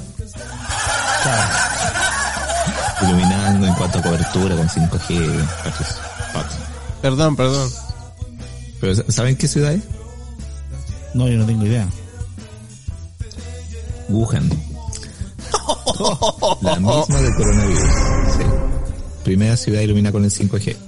Y ya se estaban haciendo pruebas de antes del coronavirus, de iluminar esta ciudad con, con 5G. De hecho, eh, algunas teorías conspiratorias, eh, este comentario le encanta a Octavio Falsate, eh, habla de que eh, uno, uno de los culpables de, de la generación y la aparición de, de enfermedades de este tipo es, es- es- son las radiaciones que generamos nosotros con nuestra tecnología. que Así es, Oscar. Otra radiación más. Toda la razón. Toda la razón. Eh, teoría, si Octavio Salfate lo más probable que, tenga más, más antecedentes de esto, que sigue siendo teoría para mí, pero 5G ya es una realidad eh, muy pronto, yo creo que faltan, yo estimo, dos años más ya vamos a tener 5G implementado. Y en Chile, dado los desafíos que significa implementar 5G y dado también las oportunidades que va a significar el 5G, porque es una explosión de velocidad de carga y descarga, pero es una explosión. Sí, muchos yo creo que todavía no, no se lo imaginan. Eh, dos universidades, la Universidad de Chile, obvio en Chile, eh, siempre obvio, siempre está la Universidad de Chile en la PUC, cuando hay, hay cosas de este nivel. Y eh, nosotros, penquistas, a octava zona, en la octava región de, del Biobío, eh, representando a la segunda región más importante de Chile, la también. Ambas universidades, independientemente, cada una con proyectos. Eh, la Universidad de Chile, asociada con, con la compañía de telecomunicaciones Entel, y eh, la Universidad de Concepción, eh, asociada con el Harbin Institute of Technology y la China Information and Communication Technology. Claramente, Entel, muy nacional, y China, lo más probable que, que, que siempre ha querido ganar a los espacios 5G, se asoció con la UDEC. Entonces, por una parte, eh, la UDEC Chile con Entel, la UDEC con estas instituciones, ambos generaron campus, ya, eh, espacios especiales, para investigar y desarrollar tecnologías en base a 5G. Ahora, ¿qué desafíos creen ustedes? ¿Qué desafíos traerá el 5G además de, de la tremenda velocidad que trae? ¿Qué, qué desafíos creen ustedes que podría traer? Roberto Pato. Desafíos. ¿Mm? Yo, es que, de hecho, es que está, está todo involucrado, po. porque en realidad nosotros, porque no, no, no son, no, es, no está esta cuestión directamente relacionada con la, con, o sea, con lo que uno podría pensar a la rápida, digamos, que la comunicación con el celular, ¿cachai? Que el, que uno, el, común de los mortales va a pensar que, ah, que la velocidad ser más rápida, ¿cachai? ¿Mm? Pero el tema no va tanto por ahí, sino que es un conjunto integrado de cosas el 5G. po. Es, un, es una tecnología que va mucho más allá de, la del, hecho de que tú puedas navegar eh, mejor o, un montón de otras cosas. En realidad es un conjunto relacionado de situaciones y servicios que hacen que tú puedas trasladar tu vida hacia otro nivel, ¿cachai? Sí, para que lo entiendan nuestro audio escucha, 5G más velocidad también significa más cantidad de información transmitida en menos tiempo. Exactamente.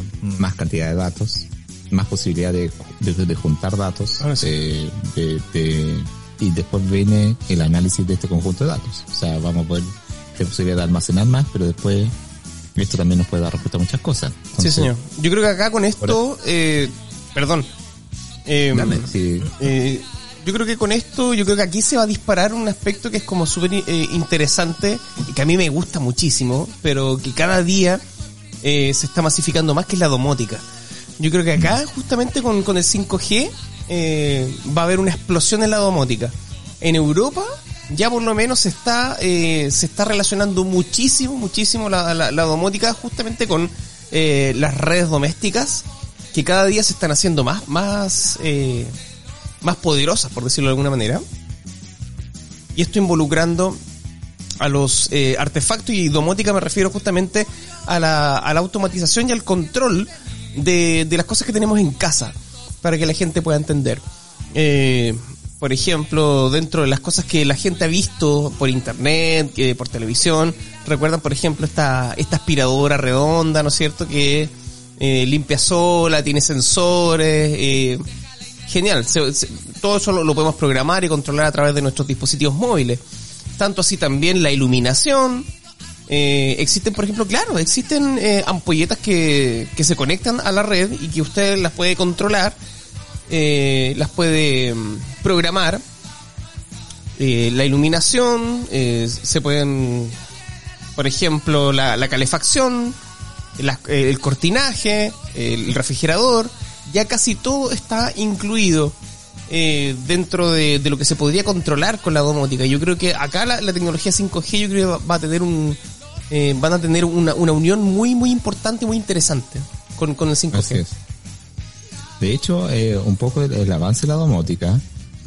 Hay, hay un, un- una domótica que es la 2.0, que de hecho un- uno de los aspectos que se está hablando respecto a la domótica, que la domótica así como concepto, incluso como palabra, quedó atrás. Eh, porque hoy día se habla de smart cities. Entonces, justamente todo lo, todo lo que decías tú, Pato, súper. O sea, la cortina, la estufa, la cocina, la tele y todos los aparatos que están en nuestras casas, sí, se pueden automatizar, toman, sensorizando, por ejemplo, la cortina, sensorizando los momentos en que hay luz y tú lo programas para una cierta cantidad de luz y se abre. Pero hoy día la cortina podría estar eh, eh, transmitiendo los datos de iluminación y los datos en que mm, desde nuestra casa alguien las abre porque considera que ya es hora de abrirlo, entonces in- eh, la cortina podría transmitir los datos de apertura a la nube. Y esto es IoT. Entonces, interneteamos. Internet, claro. Internet Interneteamos. Entonces, hacemos que todas las cosas estén conectadas a Internet. Entonces, interneteamos las cosas. Hacemos que todo esté interneteado. Las cortinas mandamos sus datos de cuándo se abren, en qué luminosidad se abren, en qué luminosidad una persona específica, porque lo sensoriza, eh, abre las cortinas. Entonces, podrías tú personalizar Claro. y automáticamente personalizarse la cortina. Correcto. O sea, ¿cuánta, eso, iluminación quiero a tal hora? Y, y ni siquiera tú decírselo. La cortina podría prender por sí sola porque envía datos y aquí es donde empieza a aparecer el 5G y empieza a ser relevante. Sí, señor. Tú al- tal vez de lunes a viernes las cortinas las abres una hora, pero sábado y domingo a otra hora. Entonces la cortina podría enviarte esos datos y los sistemas aprender de cuáles son tus comportamientos con la cortina. Y te digo solo la cortina, podría ser la tostadora, el hervidor, el refrigerador, lo que sea. Eh, los alimentos que hay en el refrigerador, hoy día ya hay un refrigerador que lee los alimentos que tenéis dentro y te avisa cuando falta y conecta eso a internet y te va a decir, oye, ¿sabéis que cuando tú eh, saliste de la universidad, eh, la cerveza cristal la dejaste y empezaste a tomar eh, Kunzman? Entonces cambiaste la marca y el refrigerador inmediatamente te reconoce la nueva marca. Correcto. Entonces te, te- te- incluso lo que se dice, el refrigerador podría hacerte el pedido. El Exacto. refrigerador podría estar siempre lleno y cada cierta cantidad de tiempo llegarte el pedido a la casa y automáticamente. Exact- exactamente, sí, señor. Entonces, el Internet de las cosas, el, el refrigerador se interneteó. Entonces, está conectado a Internet, te manda tus datos y si empezamos a decir el refrigerador, el televisor, la estufa, la tostadora y todo lo que sea, te manda datos. Y eso es una cantidad, paquetes de datos gigantes día a día y piensas si son muchos integrantes en la familia y si son muchas casas en la ciudad. Es una cantidad de datos inmensa. Y la red 5G va a favorecer esto, va a favorecer que da lo mismo la cantidad de información la- los anchos de banda y la cantidad de información que soporta y la velocidad a la que transmite es espectacular. Piensen ustedes que yo eh, en una frenada tengo, creo que la, la suerte es como de 3 segundos para reaccionar eh, y salvar la vida. Esa es la cantidad de tiempo, incluso menos, dependiendo de la velocidad que, a la que vais. Exacto. Eh, de hecho, in- incluso menos de un segundo para reaccionar si va a una velocidad muy alta. Ese es el tiempo de reacción que tiene que tener un auto autónomo para poder salvarte la vida. Eh, entonces tú decís, la red de transmisión de datos que hoy día existe tiene esa velocidad para que el auto se comunique con lo que está sensorizando e inmediatamente reaccione. No, el 5G nos va a permitir eso. Correcto. Mire, Entonces, que- mire qué interesante. Mire qué interesante. O sea, eh, crítico. Crítico. O sea, yo, hay, hay un montón de funciones que tú tienes en el día que tienen que ser tan rápido que hoy día las redes no lo soportan. El 5G sí lo va a soportar. Entonces, estos son algunos de los aspectos que esta- estos dos centros van a empezar a analizar cómo implementamos tecnologías que eh, ocupen el 5G, que finalmente le saquen provecho por la cantidad de datos y velocidad de, transmisión que va a tener, eh, empezar a hacer estos desarrollos. Dentro de esto va a estar incorporado, yo decía si la domótica quedó atrás porque la domótica hoy día está conectada. Antes la domótica era muy individual. O sea, yo tenía un dispositivo, el dispositivo funcionaba por sí solo sensorizándose. Correcto. Pero ahora lo que sensorizo, lo, lo, lo transmito y voy almacenando la información histórica y con eso aprendo.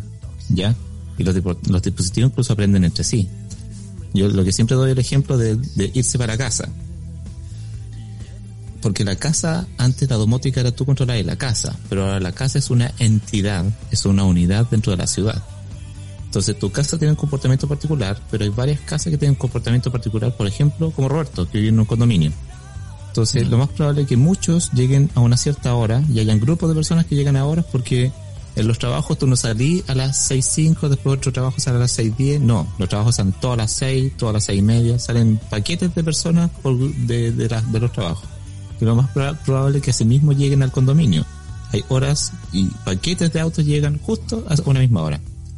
Y eso es lo que pasa. Entonces, tú decís, estos son comportamientos comunes que tú decís, tengo un conjunto de casa, eh, comportamientos comunes, y el, el sistema completo, el condominio puede aprender, la ciudad puede aprender, la ciudad puede favorecer semáforos más expeditos para un sector que justo se mueve a cierta hora en mucha cantidad, mucha cuantía.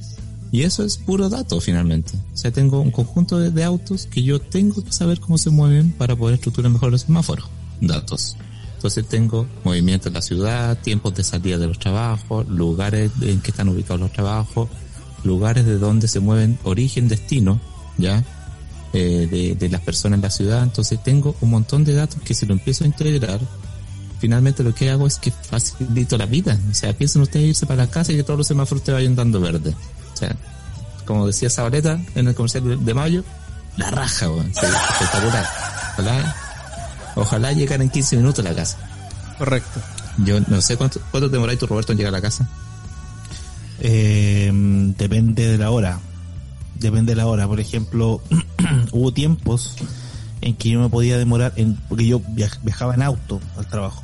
Viajaba en auto eh, y me demoraba, o sea, al regreso me podía demorar fácilmente una hora en auto para recorrer 20 kilómetros.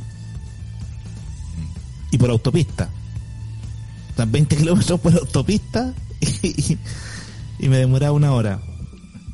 Pero, pero ¿cómo se llama? Eh, depende, dependía del día, ¿cachai? De la hora en la cual tú podías salir. A veces me podía demorar media hora, 40 minutos. Si salgo un sábado, ponte tú, te demoráis 20 minutos, estás en el centro. O menos, 15 minutos. Esas son cosas, o sea, piensa que uno como humano, como humano, yo, te- yo me siento amigo de los computadores. así, un día, uno, un- mi amigo computador. Enfermo. Eh,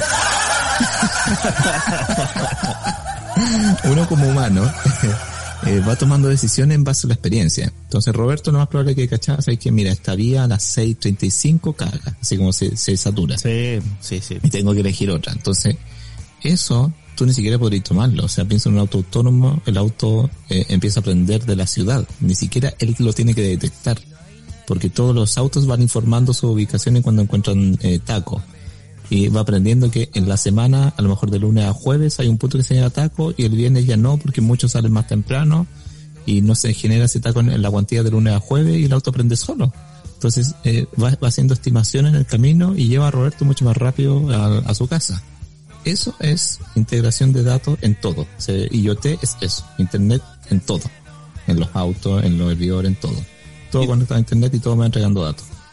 Y además son datos compartidos. Piensen que finalmente cuando uno convive en la ciudad, convive con muchos más y muchos más también generan los problemas que uno va, viviendo. Entonces, esos son algunos aspectos que van a estar integrados aquí.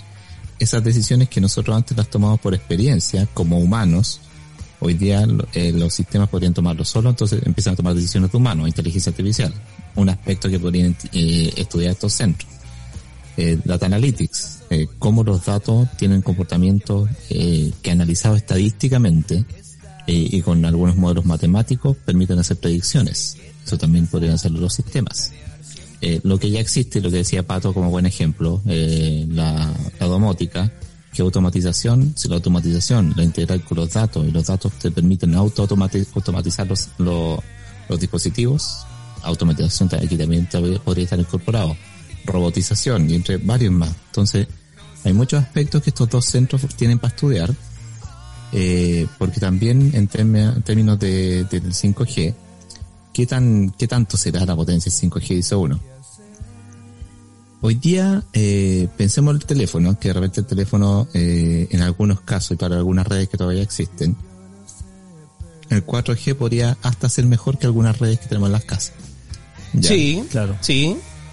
Sí, entonces el 4G hoy día, hoy día hagamos a 50 megabits. En las casas, hoy día están los, los servicios de internet están entre, entre los 30 a los 100 megabits. Por ahí estamos. El 5G nos va a entregar velocidades superiores a los 1000 megabits. O Oh. sea, si en la casa nos demoramos, no sé, bajar una película así en calidad Full HD, 60 FPS, así, la película más pesada que tengamos, ¿cuánto nos demoraremos? ¿Como dos horas? ¿En bajar la película completa? Claro, correcto. Gigabit. pues. Ya. Entonces, si nos demoramos dos horas hoy día con nuestra red de la casa, con nuestro wifi de la casa, una película así Full HD que se ve espectacular, con 5G nos vamos a demorar dos minutos. Ese es el impacto de velocidad que vamos a tener. O sea, ni hablar cuando estamos viendo Netflix y de repente se nos corta porque puta, alguien más se puso también a ver Netflix. Aquí da lo mismo. Netflix es liviano, 5G se ríe de Netflix. Entonces, El, el Nifla. en Nifla, o sea, eh, un, un problema que tenemos, que se podría tener en Netflix, es tú decir, Netflix yo creo que también el, el tema de, de 4K y 8K, que hay películas disponibles, no lo implementa por velocidad. Claro. Entonces, con 5G, veamos películas en 8K, weón, eso tal tenemos ancho de banda suficiente, weón. Me- Metámosle todo, metámosle todo el, el- la velocidad que queramos. A morir pichichi. Sí, que quede dolorido, que quede dolorido de, de, de tan- tanta información que le metemos. Mira, de hecho, eh, hay, hay un aspecto que igual es que eh, es súper importante tomar en cuenta. El 5G va a permitir, por supuesto, una mayor transferencia de datos, eh, pero hay un pero ahí, que justamente eh, eso eh, va a hacer transmitir eh, información muy sensible y crítica. Mm. Por lo tanto, eh, la seguridad de la información va a tomar un papel preponderante. Yo estuve conversando con, con, con un colega, pero que ya ha pasado a, a- a buenos niveles acá en Concepción. No sé si tú conocerás a Roberto Aítalo Fo- Fopiano, que en este momento es el... ¿Cuál era el nombre? Sí, claro. el nombre. Ahora es el jefe del DTI de la UDECONCE. Ah, ya, ya, ya. Eh, buena. Nosotros estuvimos en, en muchos congresos de Linux que se, se hacían en la, en la UEB eh, a principios del 2000 que fueron muy famosos a nivel sudamericano. Eh, y él me comentaba de que los informáticos que se dediquen a especializarse en seguridad informática en estos momentos, esos gallos se van a forrar. Porque eso es lo que se viene ahora, la seguridad informática. Y ahora, en este caso, eh, gracias, por ejemplo, a normas como la ISO, la 2700 del 2013, eh, van a ayudar eh, a, mejorar el control del flujo de la información. Y eso, en el caso del 5G, va a tomar una importancia tremenda, tremenda, tremenda. Ya lo hablamos desde el punto de vista del- de la domótica, lo hablamos desde el punto de vista de, de- del- de la información y también lo vamos a ver desde, desde el punto de vista del flujo de datos eh, que nosotros vamos a poder eh, utilizar eh, y de la capacidad de, de todo lo que vamos a poder descargar. Que ojo, acá además, además no cualquier dispositivo está preparado para ser utilizado con 5G. Claro. Eso, eso es otro punto. Si o lo más probable, eh, lo más probable es que nosotros, yo por ejemplo con mi, con mi celular no puedo. Con mi celular no puedo eh, navegar a, a 5G. Eh, voy a ten- si, si quiero, si quiero 5G voy a tener que comprarme un teléfono eh, que pueda soportar, digamos, eh, ese ancho de banda, que obviamente es muy superior al 4G. Entonces, eh, hay, hay aspectos que hay que tener en cuenta de- desde ese punto de vista. No, y de hecho, eh, piensa que hoy día al- alguna de, la, de lo que sea, así como de, de dispositivos que están integrados, que, que están iotizados, como dicen en Telefónica I más D, eh, Internet se considera así, iotizar, o sea, que, que están conectados a Internet, que están con, en, en Internet of Things, que están iotizados, Ah, pero por favor, qué terminología, que están iotizados, claro. Entonces, que están iotizados, tienen ciertas limitaciones de transmitir datos porque consideran que la, el, el, el delay, ya la cantidad de datos, el, el, el tiempo cada vez que tra- transmite datos, genera un volumen de datos que no lo soporta ninguna red. Con 5G da lo mismo. Entonces, hay aspectos de la vida que hoy día los datos no tiene sentido transmitirlo porque la, la, la- el delay, la cantidad de, de datos que tengo que transmitir en un cierto tiempo, eh, no tiene la, la el, espacio, el espacio de, de ancho de banda para transmitirlo. El 5G lo va a permitir. Entonces, el 5G va a cubrir muchos espacios de la vida que hoy día no se cubren con datos. Entonces, ahí uno, aquí es donde responde, ¿por qué están tan interesados China y Estados Unidos y guerreando por instalar 5G? Es porque van a tener datos de todo lo que hagamos. O sea, de hecho, si tú decís, podría sensorizar en el computador hasta para donde miro en una página web, pero es mucho dato. El 5G te importa una soberana La soberana. Eso, claro. eh, recoger esos datos, ¿ya? Como diría nuestro, nuestro doctor Massa, una, Una, gala- galaxia. una, una galaxia. Sí. ¿Una galaxia de qué? Y aprovechemos de, de- del, del delfín. Una galaxia de Claro, eh. Eh, entonces va a recoger datos de todo y por e- ahí es donde está la guerra, ahí es donde está la guerra del 5G, ¿ya? Eh, y además, un, un- otro aspecto que conversamos respecto, en cuanto a, a la música, entonces, ¿por qué no se hace música online? Por la latencia, ¿ya? Porque hay una, un, un espacio en que es- eh, hay demoras en transmitir las señales y demoras entre distintos puntos de conexión. Eh, hoy día con 4G, si nos pusiéramos hoy día a hacer música con 4G, la latencia es entre 80 y 100 milisegundos.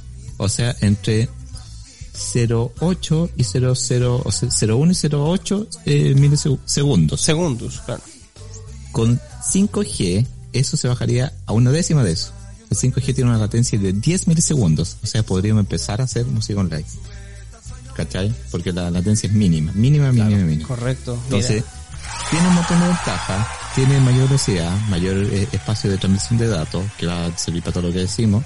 Y estos dos centros, dos centros chilenos además, de dos muy buenas universidades, uno por supuesto nuestro bio bio querido, lo de Conce. Grande. Así que lo más probable es que se venga el desarrollo importante en 5G en datos desde Chile y ahí Chilito va a estar marcando pauta en aprovechar el 5G para desarrollo en tecnología y en ciencias por supuesto desde la U de Conce.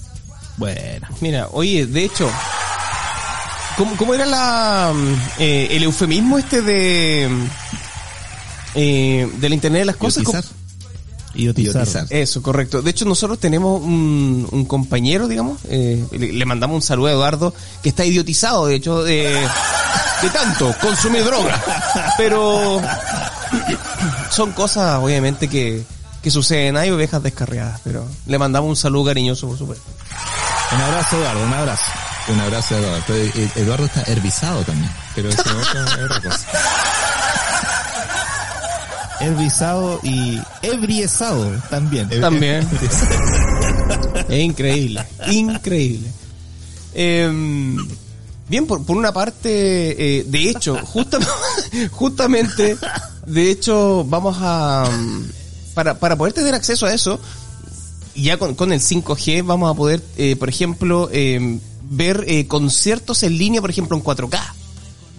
Eh, que sería espectacular, ¿no? O sea, nosotros tratamos de encontrar contenido en 4K que tendríamos que descargar para poder verlo en nuestros dispositivos que soportan 4K, me refiero a televisores o, o notebook, digamos, o celulares. Pero, Claro. eh, pero de hecho, eh, hay una, eh, una gran probabilidad de ahora en adelante cuando llegue el 5G y para todos aquellos que, punto uno, sus dispositivos soporten 5G y dos, también eh, soporten resoluciones de 4K hacia arriba, van a poder ver contenido en vivo en altísima calidad. Y ese, eh, ese tipo de streaming se agradece, pero un montón, de hecho. Sí, porque de hecho, justamente una de las cosas que cuando uno trata de hacer contenido en vivo, uno trata de hacerlo ojalá con la calidad de ahí para abajo para que la cuestión se vea fluido, eh, uno sacrifica la calidad, eh, así como, como fue Octava Zona eh, en, en sus primeras dos temporadas, uno sacrifica un poco la calidad con tal de que sea, que sea fluida la, la- la información y la gente no nos vea ni nos escuche entrecortado. Pero ahora con el 5G eso va a cambiar. O sea, si por ejemplo ahora la gente podría transmitir en 1080 o en 720, eh, ya se va a poder transmitir perfectamente en 4K y a 60 FPS fácilmente. Y eso se agradece, eso se agradece. Para los que nos No, gusta hecho- ver contenido en vivo y, y en al- altísima calidad. De hecho, uno de, la, de hoy día de los desafíos, justamente cuando les preguntaba con, por desafíos cuando partimos, con Zona Conciencia, es- son los equipos. O sea, equipamiento es el desafío de 5G. De hecho, en Chile está instalado un teléfono, que es el S20, que es el teléfono para 5G que está, que está en, Chile. Lo más probable es que Huawei, ahora dentro de todas las nuevas líneas que sacó, alguno haya aparecido. Pero hasta marzo, solo el S20 de Samsung era el único. Y tú decías, y así como eso, los computadores, los routers y muchos otros otros di- dispositivos que sirven para transmitir datos dentro de la de la de mm, de, de- de- del ancho de banda eh, que, que significa la transmisión en 5G hay desafíos hay mucho que desarrollar mucho que avanzar mucho que cambiar piensa que si Chile tuviera que cambiar todos los computadores es una tremenda una tremenda masa de inversión que hay que hacer. Entonces hay mucho que hacer, mucho todavía para avanzar para implementarlo.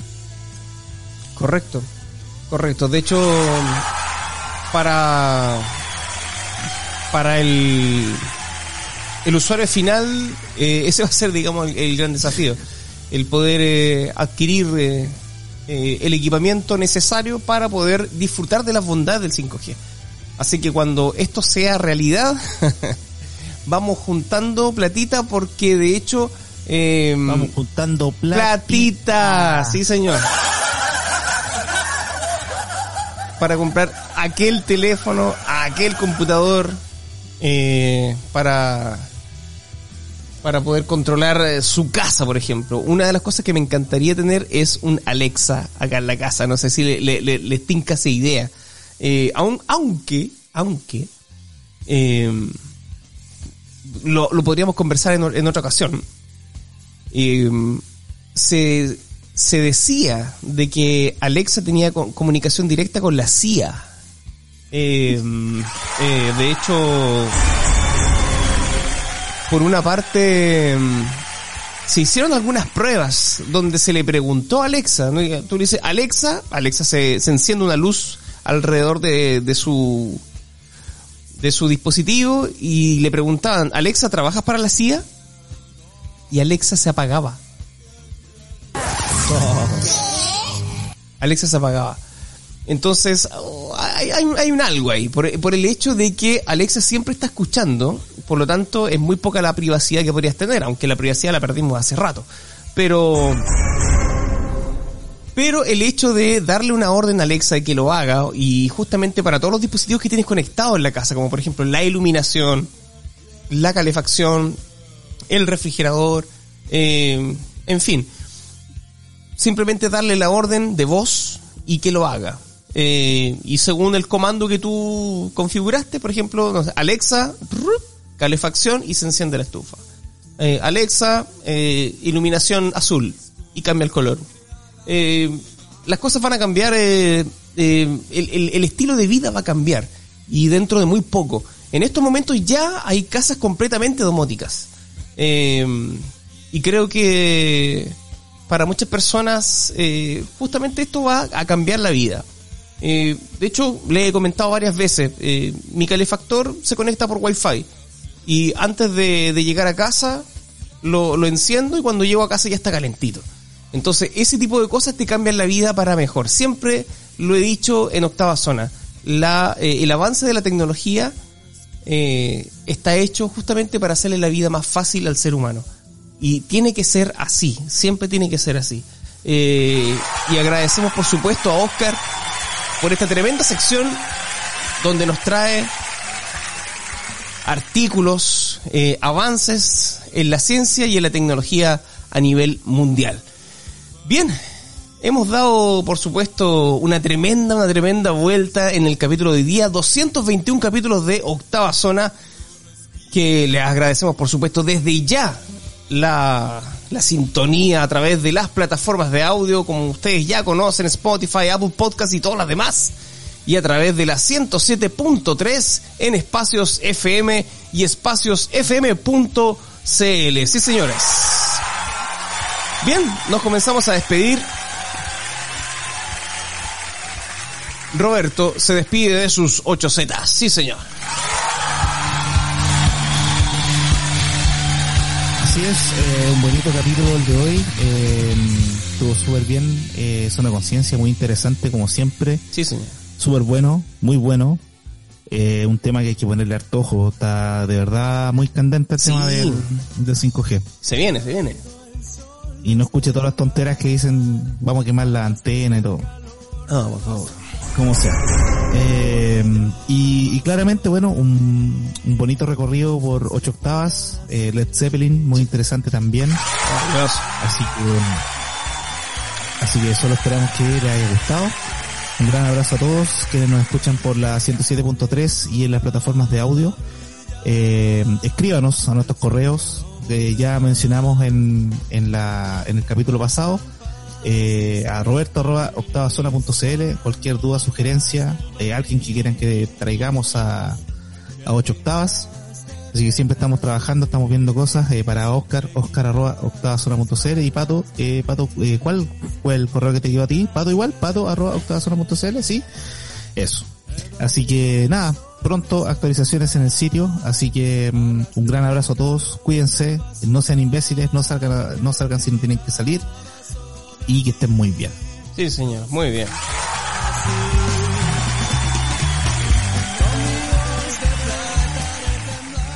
Después de una tremenda, tremenda zona conciencia, Oscar Gutiérrez también se despide de sus honors. Sí, eh, diciéndole adiós de un capítulo rítmico, un 221, eh, 221, 221, 221, eh, y gracias por acompañarnos, por supuesto, eh, muy emocionado, muy, muy emotivo para mí Led Zeppelin en, en ocho octavas, eh, atento ahí justamente como dice Roberto con el 5G, que no son 5.G, no es la, la quinta generación de, de la quinta generación de redes de transmisión de datos de, de teléfonos móviles, que se viene con todo, que lo más probable que sea ya empiece a avanzar a transmitir información eh, sin cables a través de telefonía móvil, porque ya va a ganar mucho más espacio que lo que está fijo. Así que por ahí atentos con todo lo que se viene con esto. Por supuesto, siempre trayendo y tratando de llevarle a usted eh, la democratización de la ciencia con sola conciencia, como lo hicimos hoy día. Eh, así que gracias por todo. A ver si de repente por ahí le traemos algún experto eh, que, que quiera hablar de estos temas y tenga la ansiedad de, de hacerlo. Eh, ya tenemos algunos por ahí en las redes sociales, en nuestro chat, eh, algunos solicitando de manera urgente participar, así que por ahí tendremos invitados especiales a, a Zona Conciencia cuando hablemos de tecnología con todo. Sí, señor. sí, Eh, señor. Eso, gracias por todo. Nos vemos en el 222.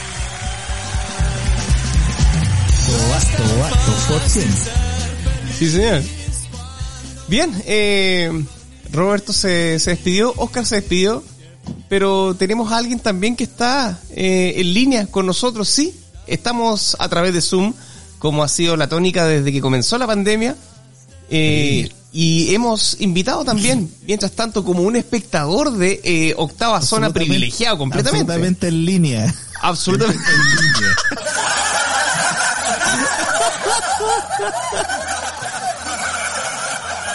Así es, estamos al aire con, eh, en el caso de...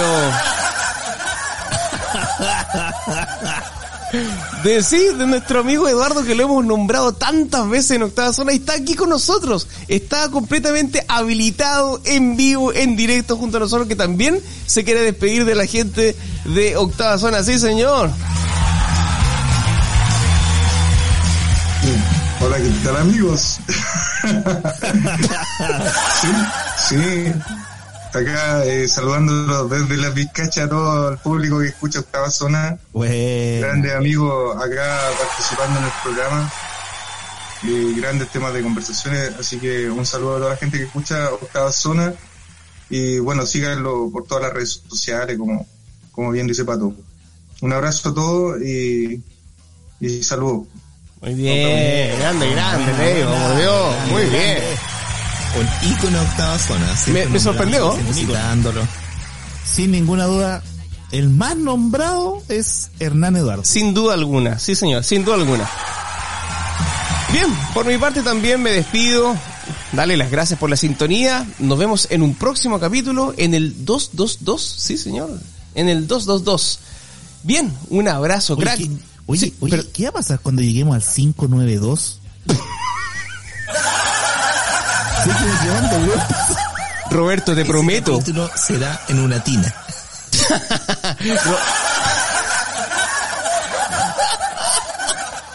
Roberto, te prometo que para ese capítulo voy a tener una playlist especial. Voy a tener una playlist especial, sí. Va a estar Erasure. Va, va a historia estar... del 592. Sí, claro, por supuesto.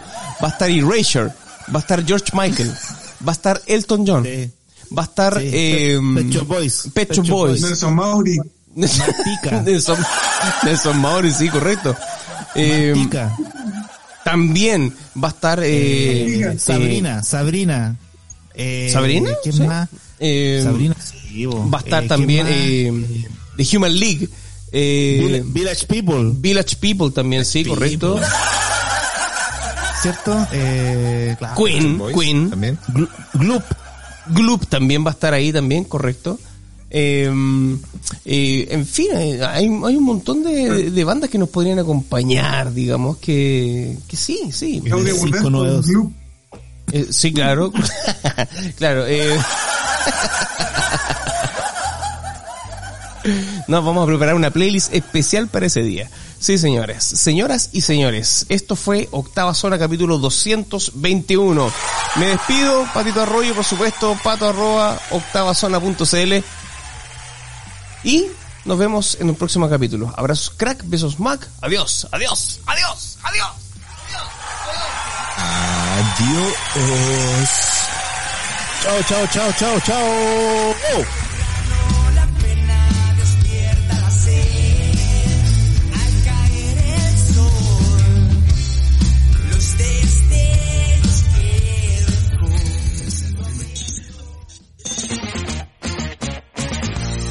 Llega el programa de Internet más popular de la octava región. Luego de negociaciones agotadoras, contratos millonarios y exigencias extravagantes de parte del locutor, agua mineral de las Islas Fiji. Este gallo está loco. Llega, llega, Llega, llega, llega, llega, llega, llega, llega,